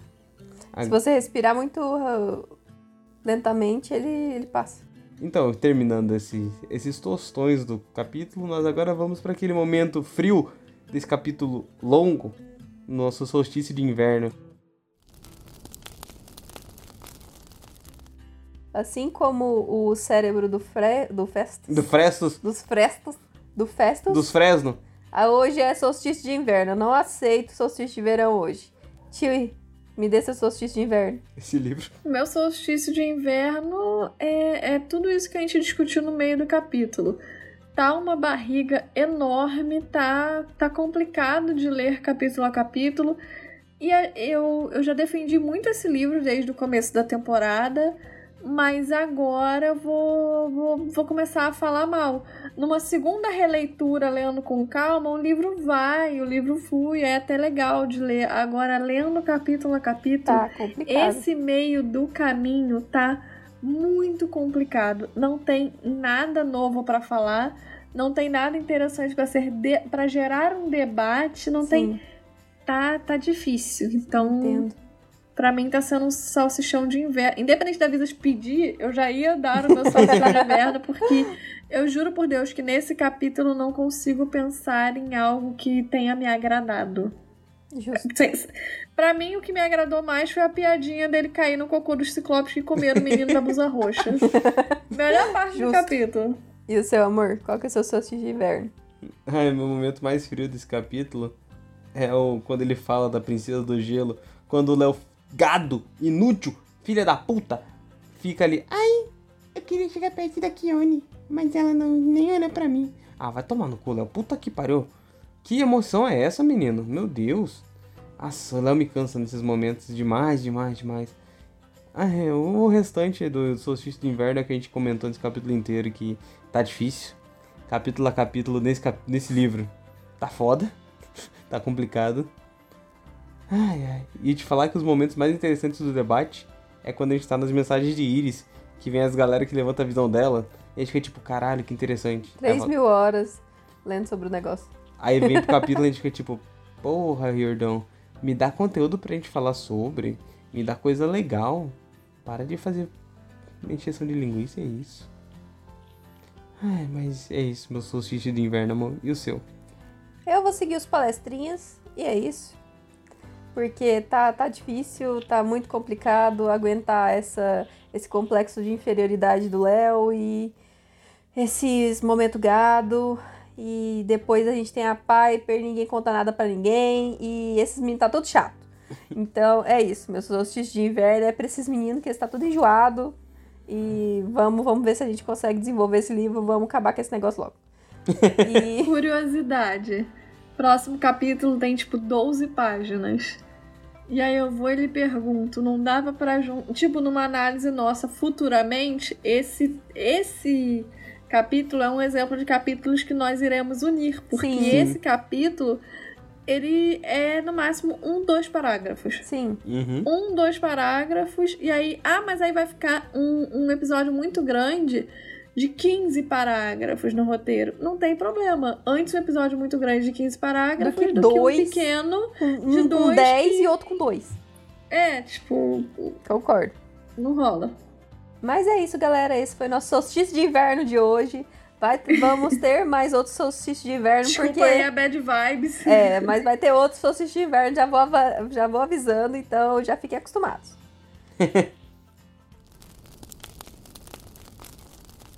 podcast é lançado semanalmente às sextas-feiras. Você pode nos encontrar no Instagram e Twitter, arroba Chala3podcast, grupo no Facebook Chala3podcast e e-mail chala3contato, arroba gmail.com.